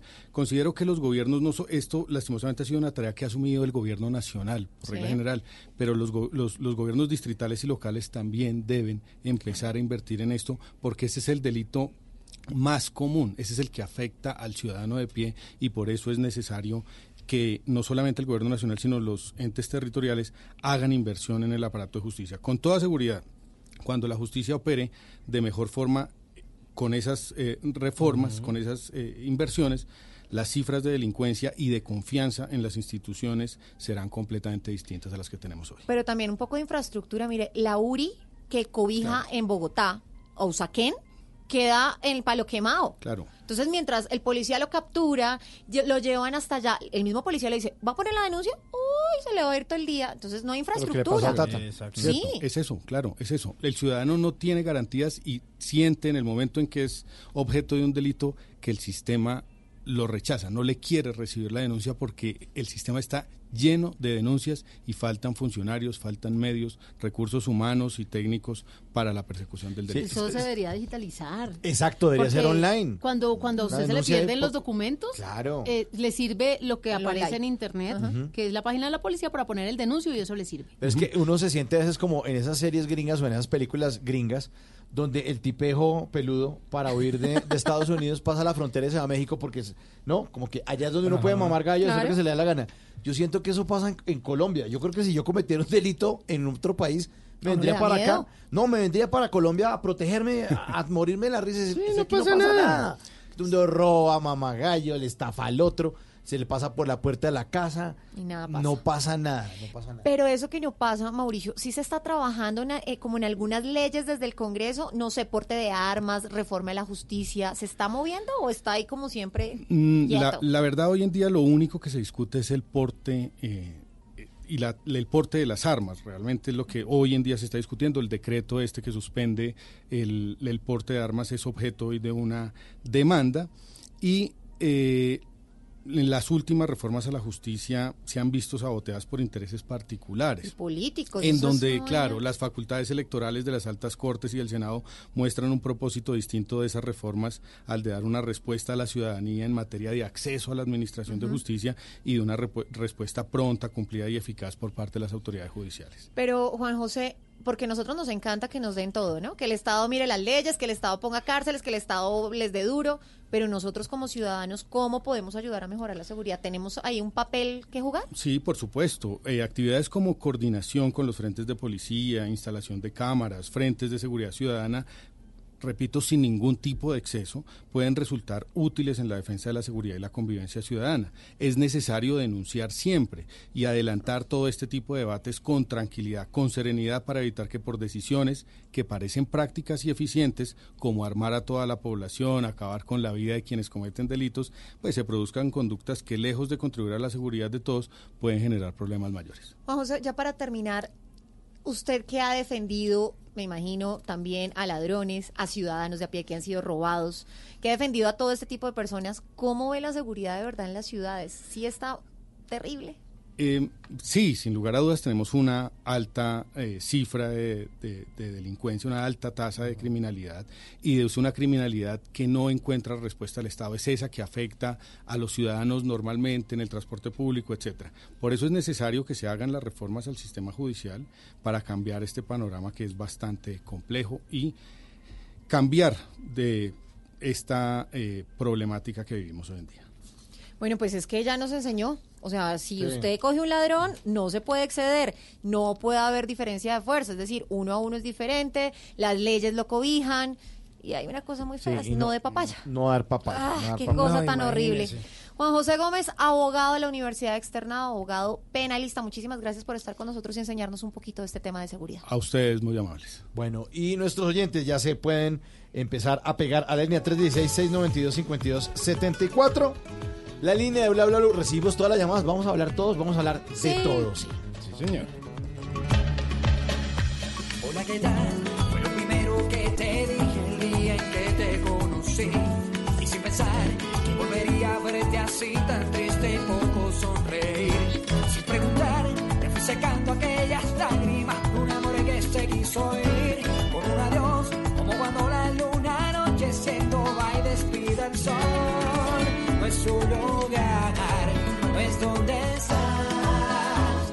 Y si da miedo preguntar, no te preocupes, que estás conmigo, mi amor, muñequita de mi sueño, ven a mí.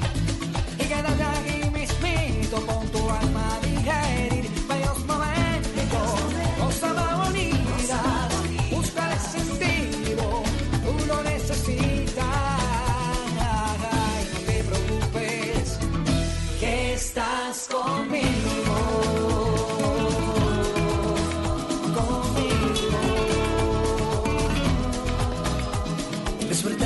Gerau, quien estuvo como invitado de Bla Bla Blue hace ya un par de meses, contándonos acerca de esa historia, de todo lo que le había sucedido en el Caribe colombiano, de por qué se había alejado un poco de la ciudad y hoy vivía como en el retiro, como tranquilo, como con vaquitas, seguía haciendo música y bueno, pues también fue un fenómeno de esos del tropipop, ¿no? Ay, a mí el tropipop me encanta.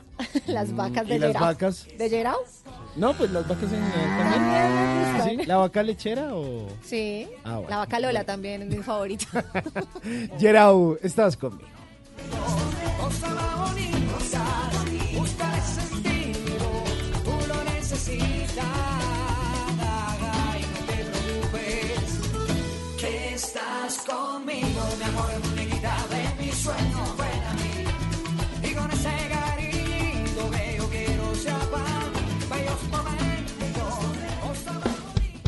Bla bla blue. Porque en la noche la única que no se cansa es la lengua.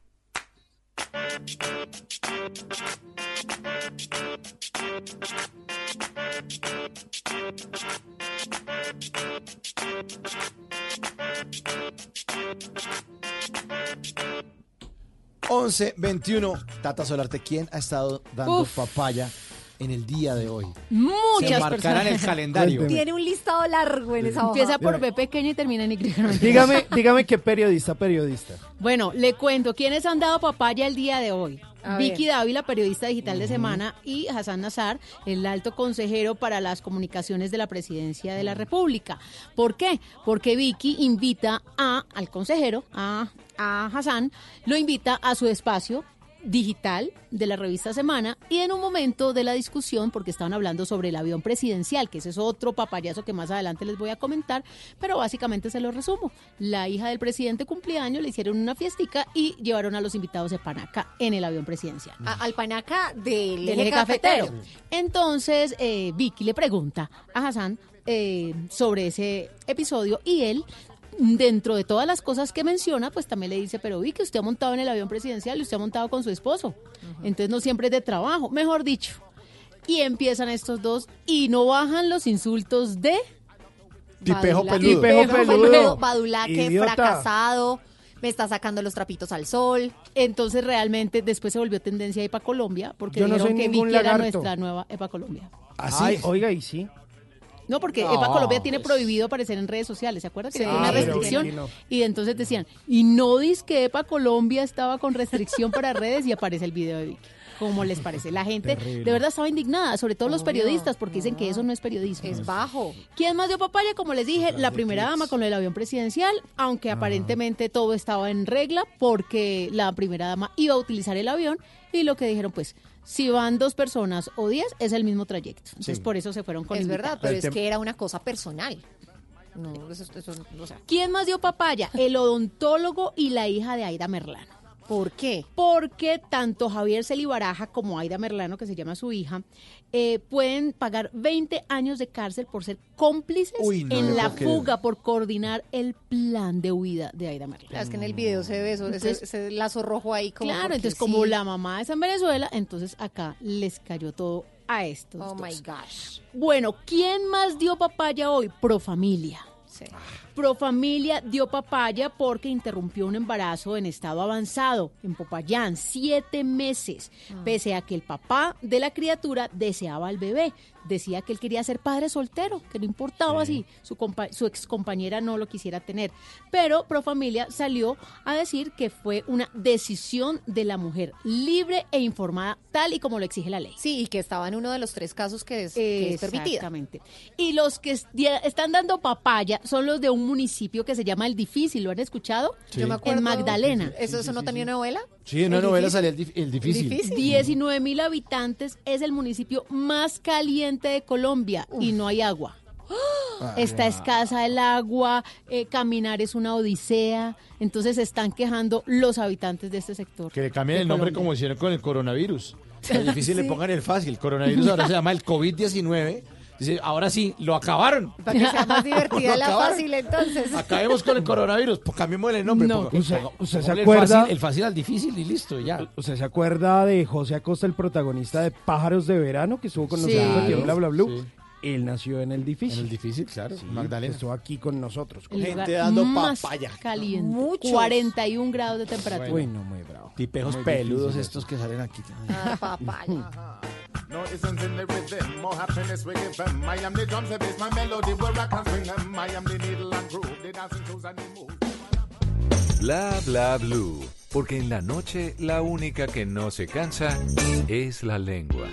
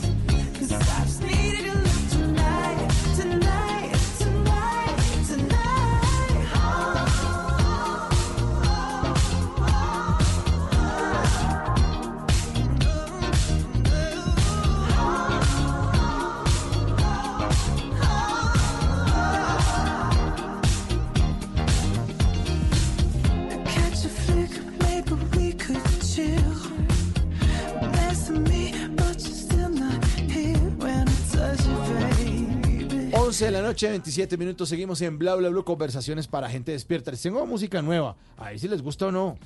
Adam Lambert. ¿Sí? ¿Les gusta o no? Pues suena rico, es como un disquito ahí. Sí. Una música disco como...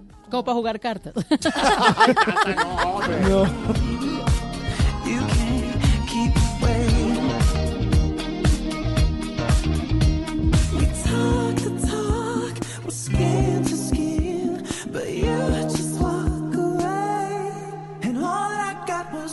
Mire, Adam Lambert, que además de eso se hizo famoso en los Estados Unidos, no solo por unos videos que subía a YouTube imitando la voz de Freddie Mercury porque hacía covers eh, de Queen, tanto así que eh, pues fue aplaudido por muchos por una imitación muy buena que hizo de ese famoso Bohemian Rhapsody. Pero Adam Lambert pues se conoció mundialmente, este señor que nació en Indianapolis, Indiana, en los Estados Unidos porque participó en la octava versión de un reality show muy famoso que se llamó American Idol. Seguramente Sí, sí, muchos sí. lo han escuchado.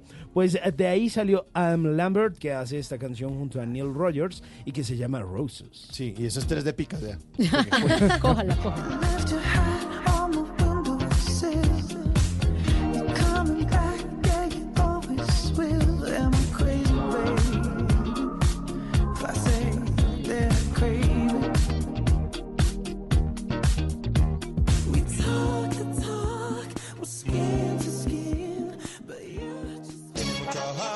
Mujeres siempre han tenido el poder. Y por eso ahora al hombre le toca quedarse en Bla Bla Blue Woman Power. Aquí está otra mujer que lo va a dejar callado. Oh woman, loving you is like feeling the pleasure in my blood. Tiene mucho hunt, tiene mucho tempo y tiene mucho down. Woman del callao. 11 de la noche, 30 minutos, y hoy les tengo una mujer que de verdad los va a dejar callados. Sobre todo ustedes dos, señor Mauricio y A ver, Simón. ¿por A ver, a ¿Por ver. qué? ¿Por qué? Seguramente pocos la han escuchado. Se trata de Emilia Pardo Bazán. ¿Le suena? Que callado, Emilia ya me quedé Pardo. callado, no. Doña Emilia, sí. Doña Emilia. Pues es una mujer que hizo historia en España. Les voy a contar rápidamente. Fue condesa de esa, de alta alcurnia, así que podía hacerse escuchar. Nació en una cuna de oro, era hija de una familia gallega noble y muy pudiente en La Coruña y nació en 1851. Murió en Madrid en 1921.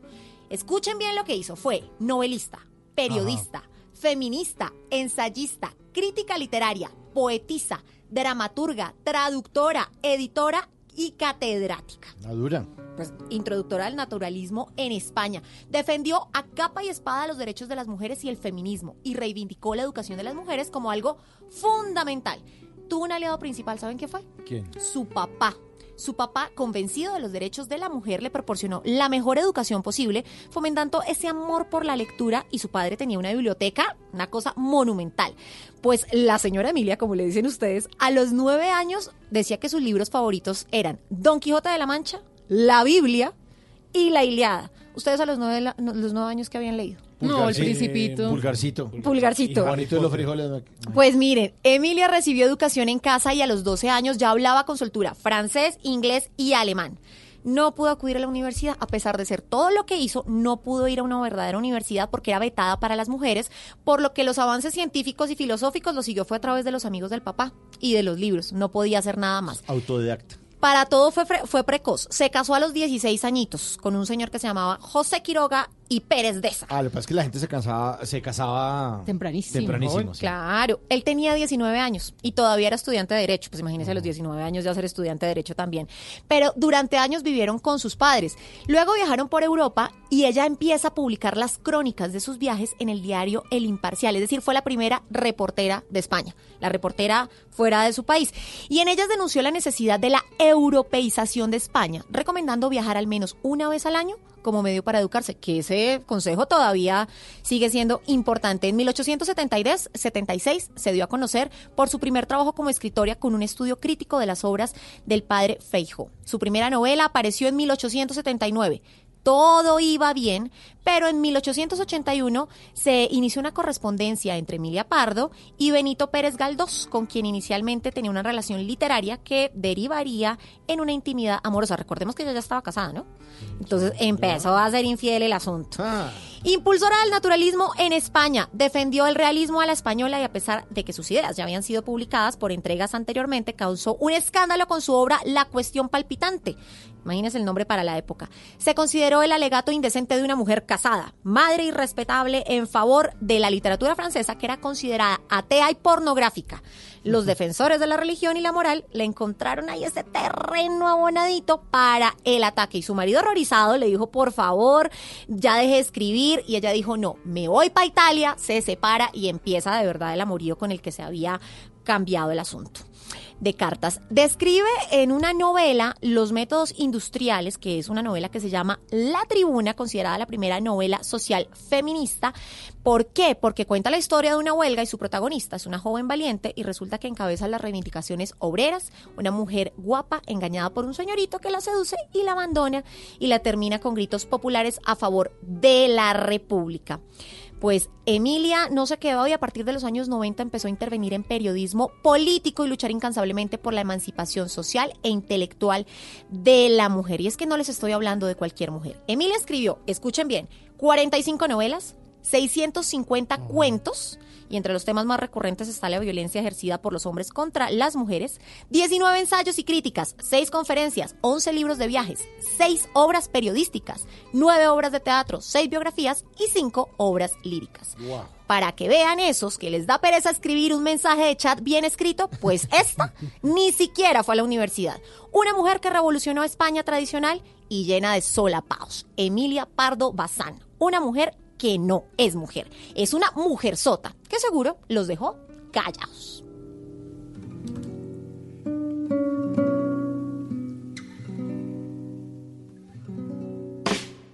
Nunca te irás a la cama sin aprender algo nuevo. Bla bla blue.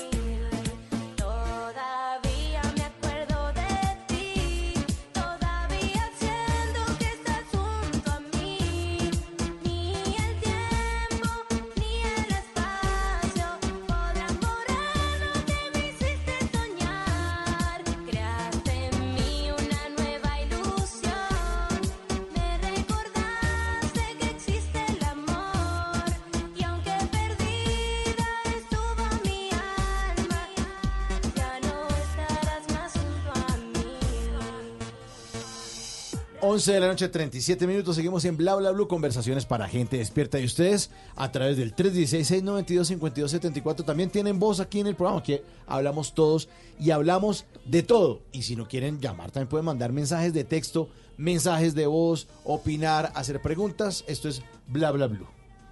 Sí, pues eh, mire, hay mensajes que nos dejan nuestros oyentes. A ver, ¿qué por dicen? ahí en el 316-692-5274.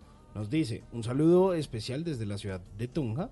Les cuento que trato de escucharlos todas las noches. Tuluá. De Tuluá. De Tuluá, de Tuluá. No sé por qué de Tunja. Bueno, pero es que también, también nos escuchan en nomás. Tunja. También nos escuchan en Al Tunja. ladito. Haga la U. Les cuento que trato de escucharlos todas las noches. y tengo un hijo de dos añitos y medio. Ser papá es lo mejor de la vida. Es como co- si Colombia ganara el Mundial de Fútbol. Eh, con el tema Montessori les cuento que con mi hijo eh, tratamos de aplicar la teoría de ella a diario, ya que nuestro hijo es un tesoro.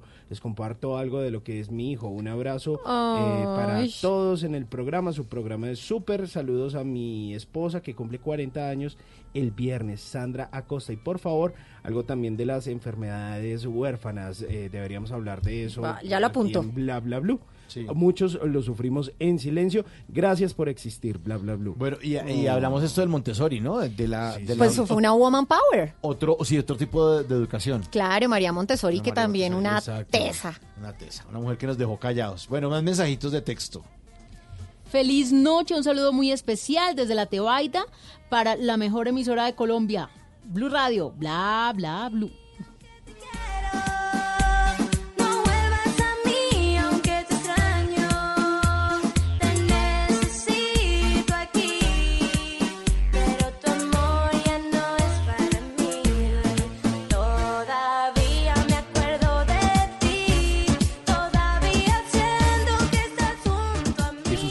Que ve con mucha frecuencia el doble chulo azul?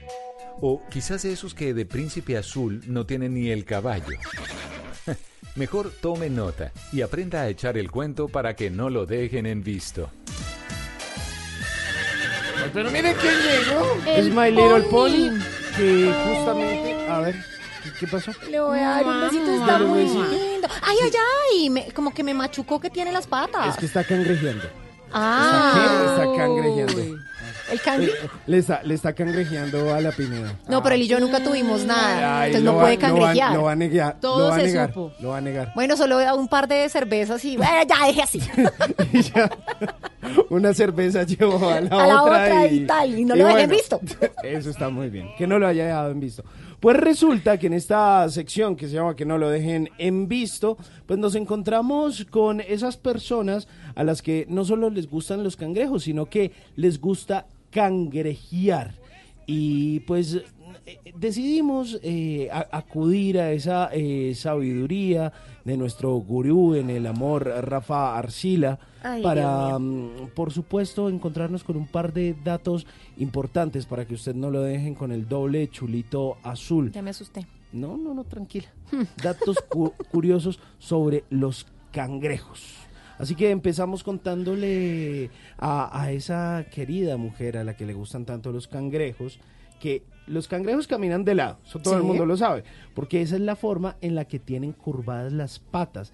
Esa fisionomía les permite esconderse en pequeñas grietas de las rocas y agujeros estrechos. Gracias a esa ventaja pueden mantenerse alejados de depredadores y enemigos. O sea, eso es Ok. un mecanismo ahí de, De defensa. defensa. Esa- Hmm. esa es- la cangrejeada también Es un mecanismo de es, defensa. sí, muchas defensas del señor.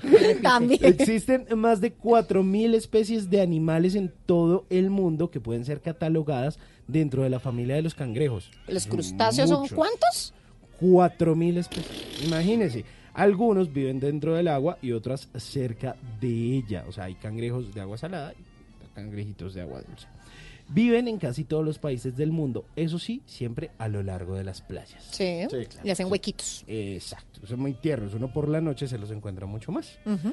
¿Ustedes sabían que los dientes de los cangrejos no están en las paticas, no están en la boquita, sino que están en el estómago? Yo no sabía que tenían dientes. Tenían dientes, ah, para que vean. Cuando van al odontólogo le examina el estómago. Sí, sí, sí. Bueno. La armadura protectora eh, de los cangrejos se llama exoesqueleto y su función principal es cubrir, soportar y proteger el frágil cuerpo de los cangrejitos. Mm, los armadura. cangrejitos son muy, muy, muy frágiles. El componente principal del caparazón del cangrejo es una cosa que se llama quitina y es una sustancia que podemos encontrar también en las paredes celulares de los hongos. ¿Han visto esos hongos rojos súper llamativos? Sí, que parecen venenosos. Exactamente. De ese mismo material está hecho el caparazón de los cangrejos. Mm, Vea pues. Sí, Para buen dato, sí. O por ejemplo, ¿sabían que el cangrejo más grande del mundo se encontró en Maryland, en Estados Unidos, y medía 23 centímetros? Ush. Bastante grande. Con las centollas. Ujú. Las centollas, los, los, sí, las centollas que se Sí, comen en de- Alaska, sí, las que de- son las de pesca mortal. Uy, y buenísimo. son riquísimas. programa, ¿no? Y las centollas son una delicia, son una pata, eso uno ya queda lleno. Oiga, y, que- y los, capi- los king crabs se llaman. Exacto, los capitanes de esos barcos de pesca mortal, me he hecho Vicky Dávila, les quedan pañales de los groseros que son. Uy, claro, pero es que esa- ese, ese trabajo es dificilísimo. Sí, claro. Son unas pescas con unas jaulas gigantes. Son un poco rudos. muy arriesgado. Sí, son un poco rudos. Pero son bien ricos. Sí, y Son, multimillonarios, porque acuérdense que cada, pe- cada- a cada pescador le quedan como 20 millones de pesos por temporada. ¿Ah, sí? Sí, por eso es que arriesgan la vida, porque en pocos... ¿20 millones de pesos o de dólares? No, col- colombiano. Colombi- Yo, sí, ellos hablan de no sé cuántos dólares, y entonces yo hice la conversión y yo dije, uy, uno ponerse 20 palos en una semana. Pero es que se arriesga. Pero, es que arriesga la ni vida. los disfruta. Sí, exacto. Arriesga la vida o pierde un dedo. Dices, listo, volví con los 20 millones, o sea, con los O dólares. sea, que su dedo le costó 20 O sin millones. Sí, sí, sí. Bravo, bravo. Oiga, o por ejemplo, sabía que dependiendo de la especie y de la zona pueden llegar a tener un periodo de vida que oscila entre los 3 y los 12 años. Uy, 12 Entonces, años, yo no 12 pensé que años tanto. siendo cangrejo, muchísimo. Hay otros que se la pasan toda la vida cangrejeando. Yo he cangrejeado más tiempo. ¿Ah, sí? Sí, más de 12 años, Carolina. Bueno. Ya me regeneré, pero duré Ah, mucho.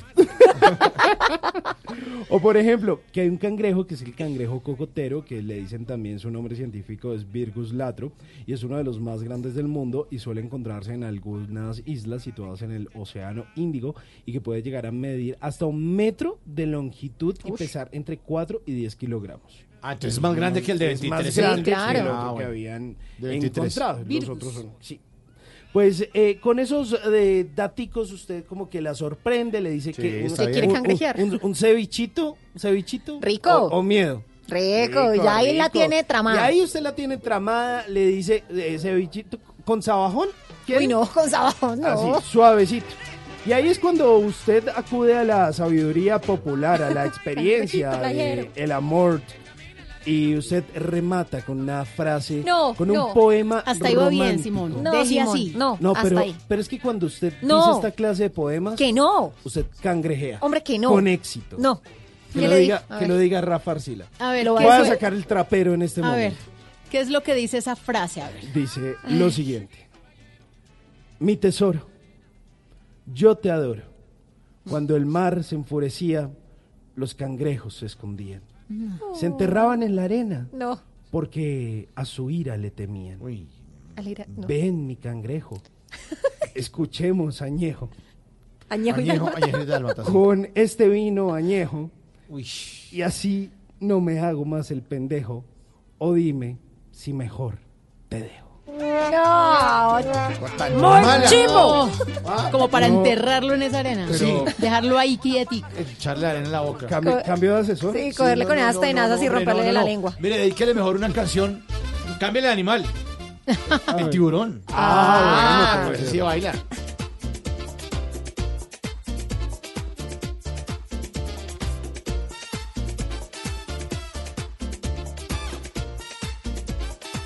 Bla bla blue.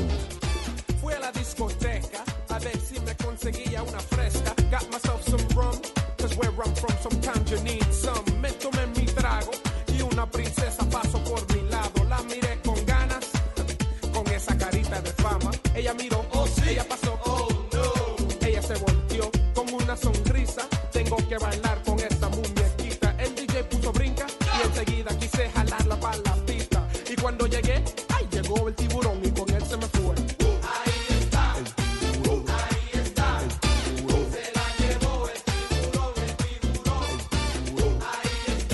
11.46. Ahí está la llamada, la llamada de nuestro oyente. 316-692-5274. 11 de la noche, 46 minutos en Bla Bla Blue. ¿Con quién hablamos en esta noche? El Johnny Montaño de Cali. ¿Con quién? El Johnny Montaño. Johnny. De Cali, ve. ¿Cómo Sí. está Johnny? ¿A qué se dedica esta noche? ¿Cómo está el clima por allá por. Cali? Uf, calorcito suave. Hasta en las noches un bochornito ahí, pero suavecito. Ay, pero qué rico. ¿Y, a qué, y qué está haciendo ahorita? En este momentito, pues, laborando.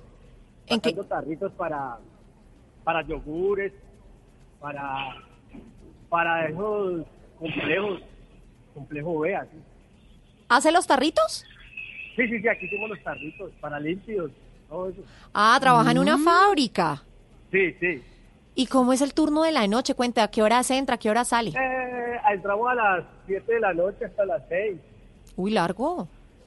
Sí, ¿Y si los dejan escuchar Bla Bla Blue? ¿Está escondido y encalettado? sí, más o menos. Bueno, ¿y su familia? ¿Cómo, cómo está compuesta su familia? Cuéntenos, casado, separado. Eh, sí, ya se paraba hace ratito. Viendo otra vez con mis papás, nada como los del mamá. Nada como los de no- ¿Qué tal? Bueno, ¿y qué nos quiere contar en esta noche así de especial? Bueno, bueno, eh, primero que todo saludar a Tatica, que me acuerdo que el programa que ella tenía acá en Boleros en Salsa, no vieron acá esos programas. Ay, pero acá en Blue hicimos, ahorita en vacaciones Claro. hicimos un Ah, especial de especial. boleros. Está Sí, de hecho colgado en la página de, de Blue. Para que lo oigan. Sí, lo que les quería comentar, yo nunca creía en esas cosas así de lo paranormal y porque siempre que si le pasaba era a alguien, no le pasó a un amigo, y- ¿ya? Y eso, eso fue hace mucho rato que estaba yo en mi casa viendo Noticias Caracol Muy cuando bien. dicen que vamos desde Cali, en el oriente de Cali, el asesinato de una niña, pero yo estoy viendo y yo voy a quedar a la cuadra donde yo vivo. Y digo, ve mamá, mira que está Caracol. Y ella me dice, no, es que anoche encontraron muerta a una niña. ¿Ya? Sí. Sí. Entonces, ahí estaba Caracol, yo no quedó así. Ellos, ellos eran de personas de color, por ahí de Tumaco, algo así, los que, a los que le pasó eso, ¿no? Sí. Entonces, ellos ya se fueron de ahí, la casa quedó sola porque nadie, nadie quería coger esa casa en arriendo porque, por lo que había pasado ahí, ¿no?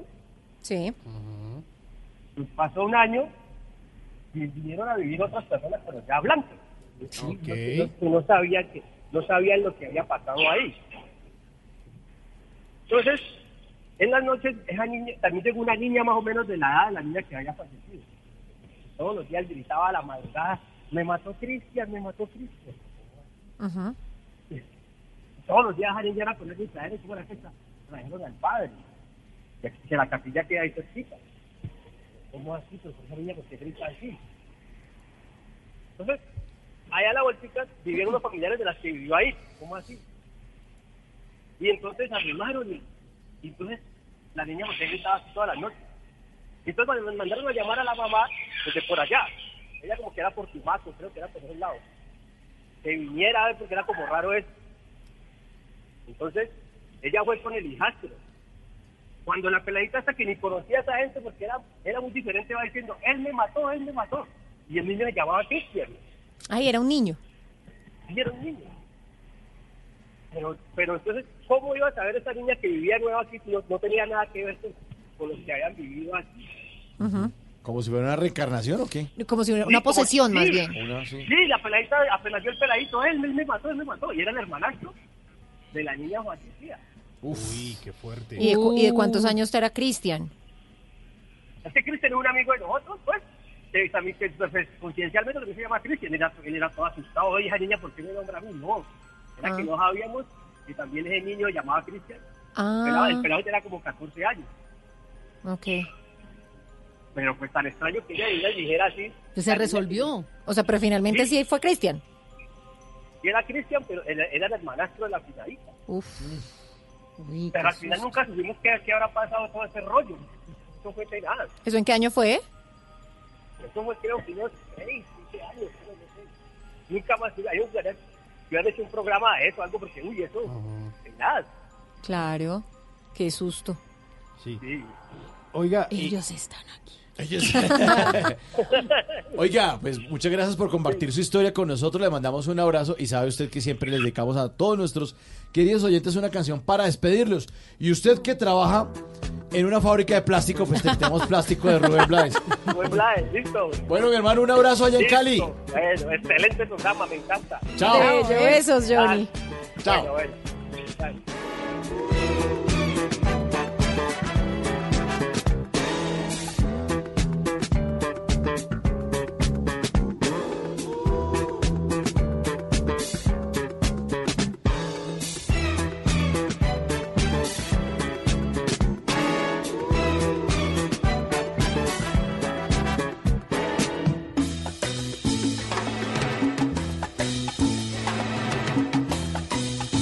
Bla blue. Ella era una chica plástica, de esas que veo por ahí, de esas que cuando se agitan sudan Chanel Number 3, que sueñan casarse con un doctor, pues él puede mantenerlas mejor. No le hablan a nadie si no es su igual, a menos que sea fulano de tal. Son lindas, delgadas, de buen vestir, de mirada esquiva y falso reír.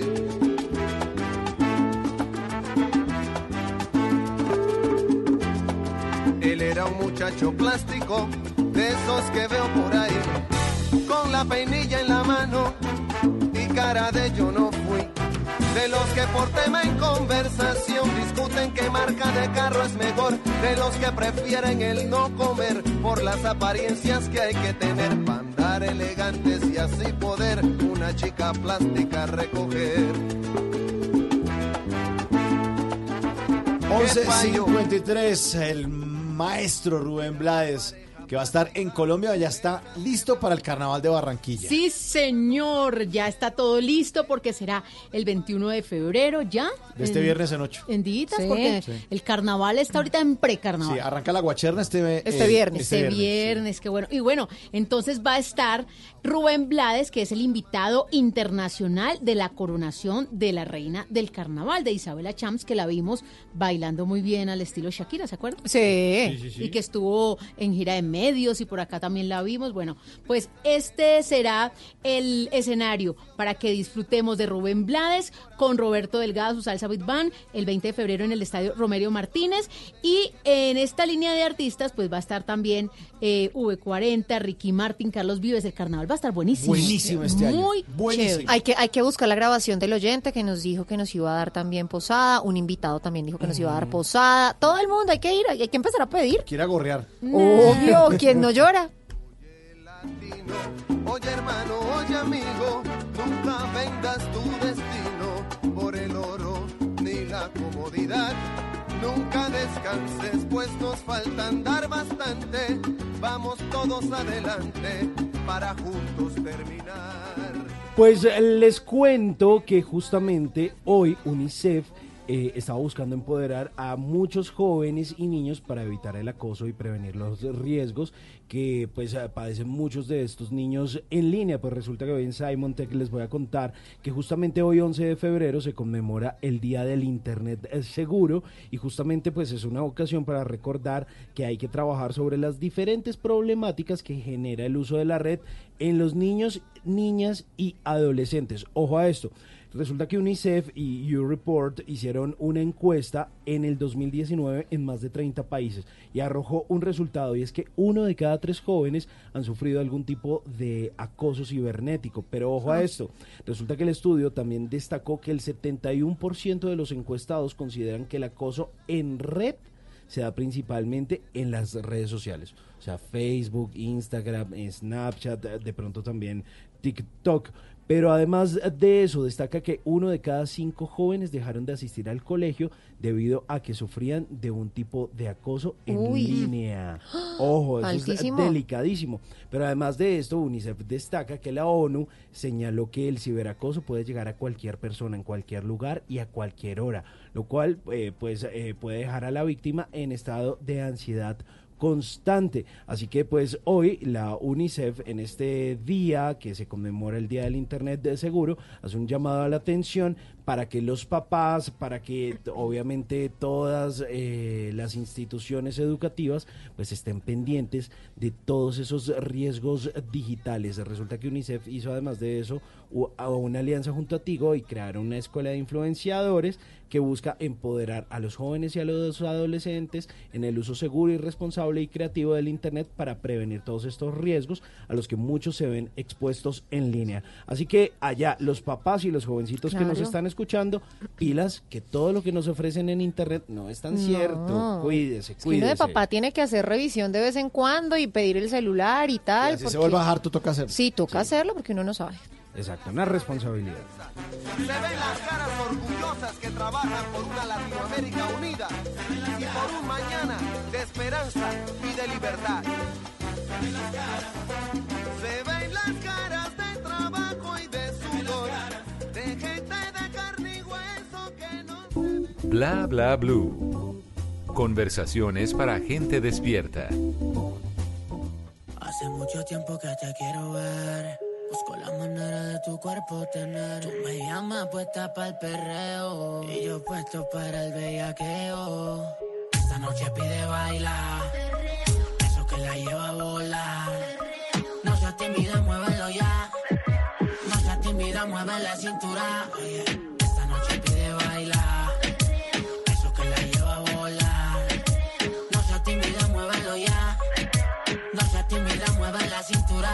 La cintura pa' y atrás. Me pone medio loco, se me nota. Los volverse loca. Cuando me le la nota. Y ahora que está conmigo se puso romántica. Y lo que no sabe conmigo lo practica. Cuando se mueve lento, ella me castiga. Me tira una mirada pa' que yo la siga. 11 de la noche, 58 minutos, llegando al final de Bla Bla Blue. Esta canción eh, se llama Perreo de Juan Palau. ¿Y no le suena conocida otra? Sí, pues tu cuerpo, tener tu padre y tu madre. Eso es Héctor el Father. ¿Sí? Si ¿Será? quieren conmigo, pues hagamos el amor por el teléfono. Sí, sí, eso ¿Sí? era Héctor el Father, sí, señor. El teléfono es de Wisin y Yandel. Primero fue sábado que domingo. Ah. Oigan esta canción. Ay, ole, sí. Hace mucho tiempo que te quiero ver. Busco la manera de tu cuerpo tener. Ni tu padre ni tu madre te quieren conmigo. Pues hagamos el amor por el teléfono. Hace mucho tiempo que te quiero ver. La manera de tu cuerpo tener. Ni tu padre ni tu madre te quieren Que eran unos visionarios. ¿Por qué? Porque en esa época cantar esta canción y ahora ya se puede hacer el amor por el teléfono. Ah, ¿sí? Claro, el sexo virtual. El sexting. Sí. El teléfono se llama esta canción. La hace teléfono. Héctor el Father y Wisin y Yandel. No se les olvide el teléfono 316-692-5274. La línea de Bla Bla Blue. Bueno, para hacer el amor. ¿Quiere hacer el amor por el no, teléfono? hombre, no, para que... compartan. 316, sí. Sí, usted se queda aquí. Y hace el amor por el Hace- teléfono. ¿Qué quiere? Hace lo que quiera. Nos vamos, nos vamos. Muchas gracias a todos por su sintonía. Gracias al grande, a César Corredor, que fue parte de Bla Bla Blue de hoy. Estuvo buenísimo. Muy bueno. Buenísimo, buenísimo. A Juan José Gómez, nuestro abogado, que nos estuvo explicando de pilas, pilas con las leyes. Pilas con las leyes. Ir a linchar a la gente en la calle. No, señores, eso no se hace. señor. A nuestro oyente Johnny en Cali, que nos contó la historia de misterio allá. La fábrica De la niña. Uy.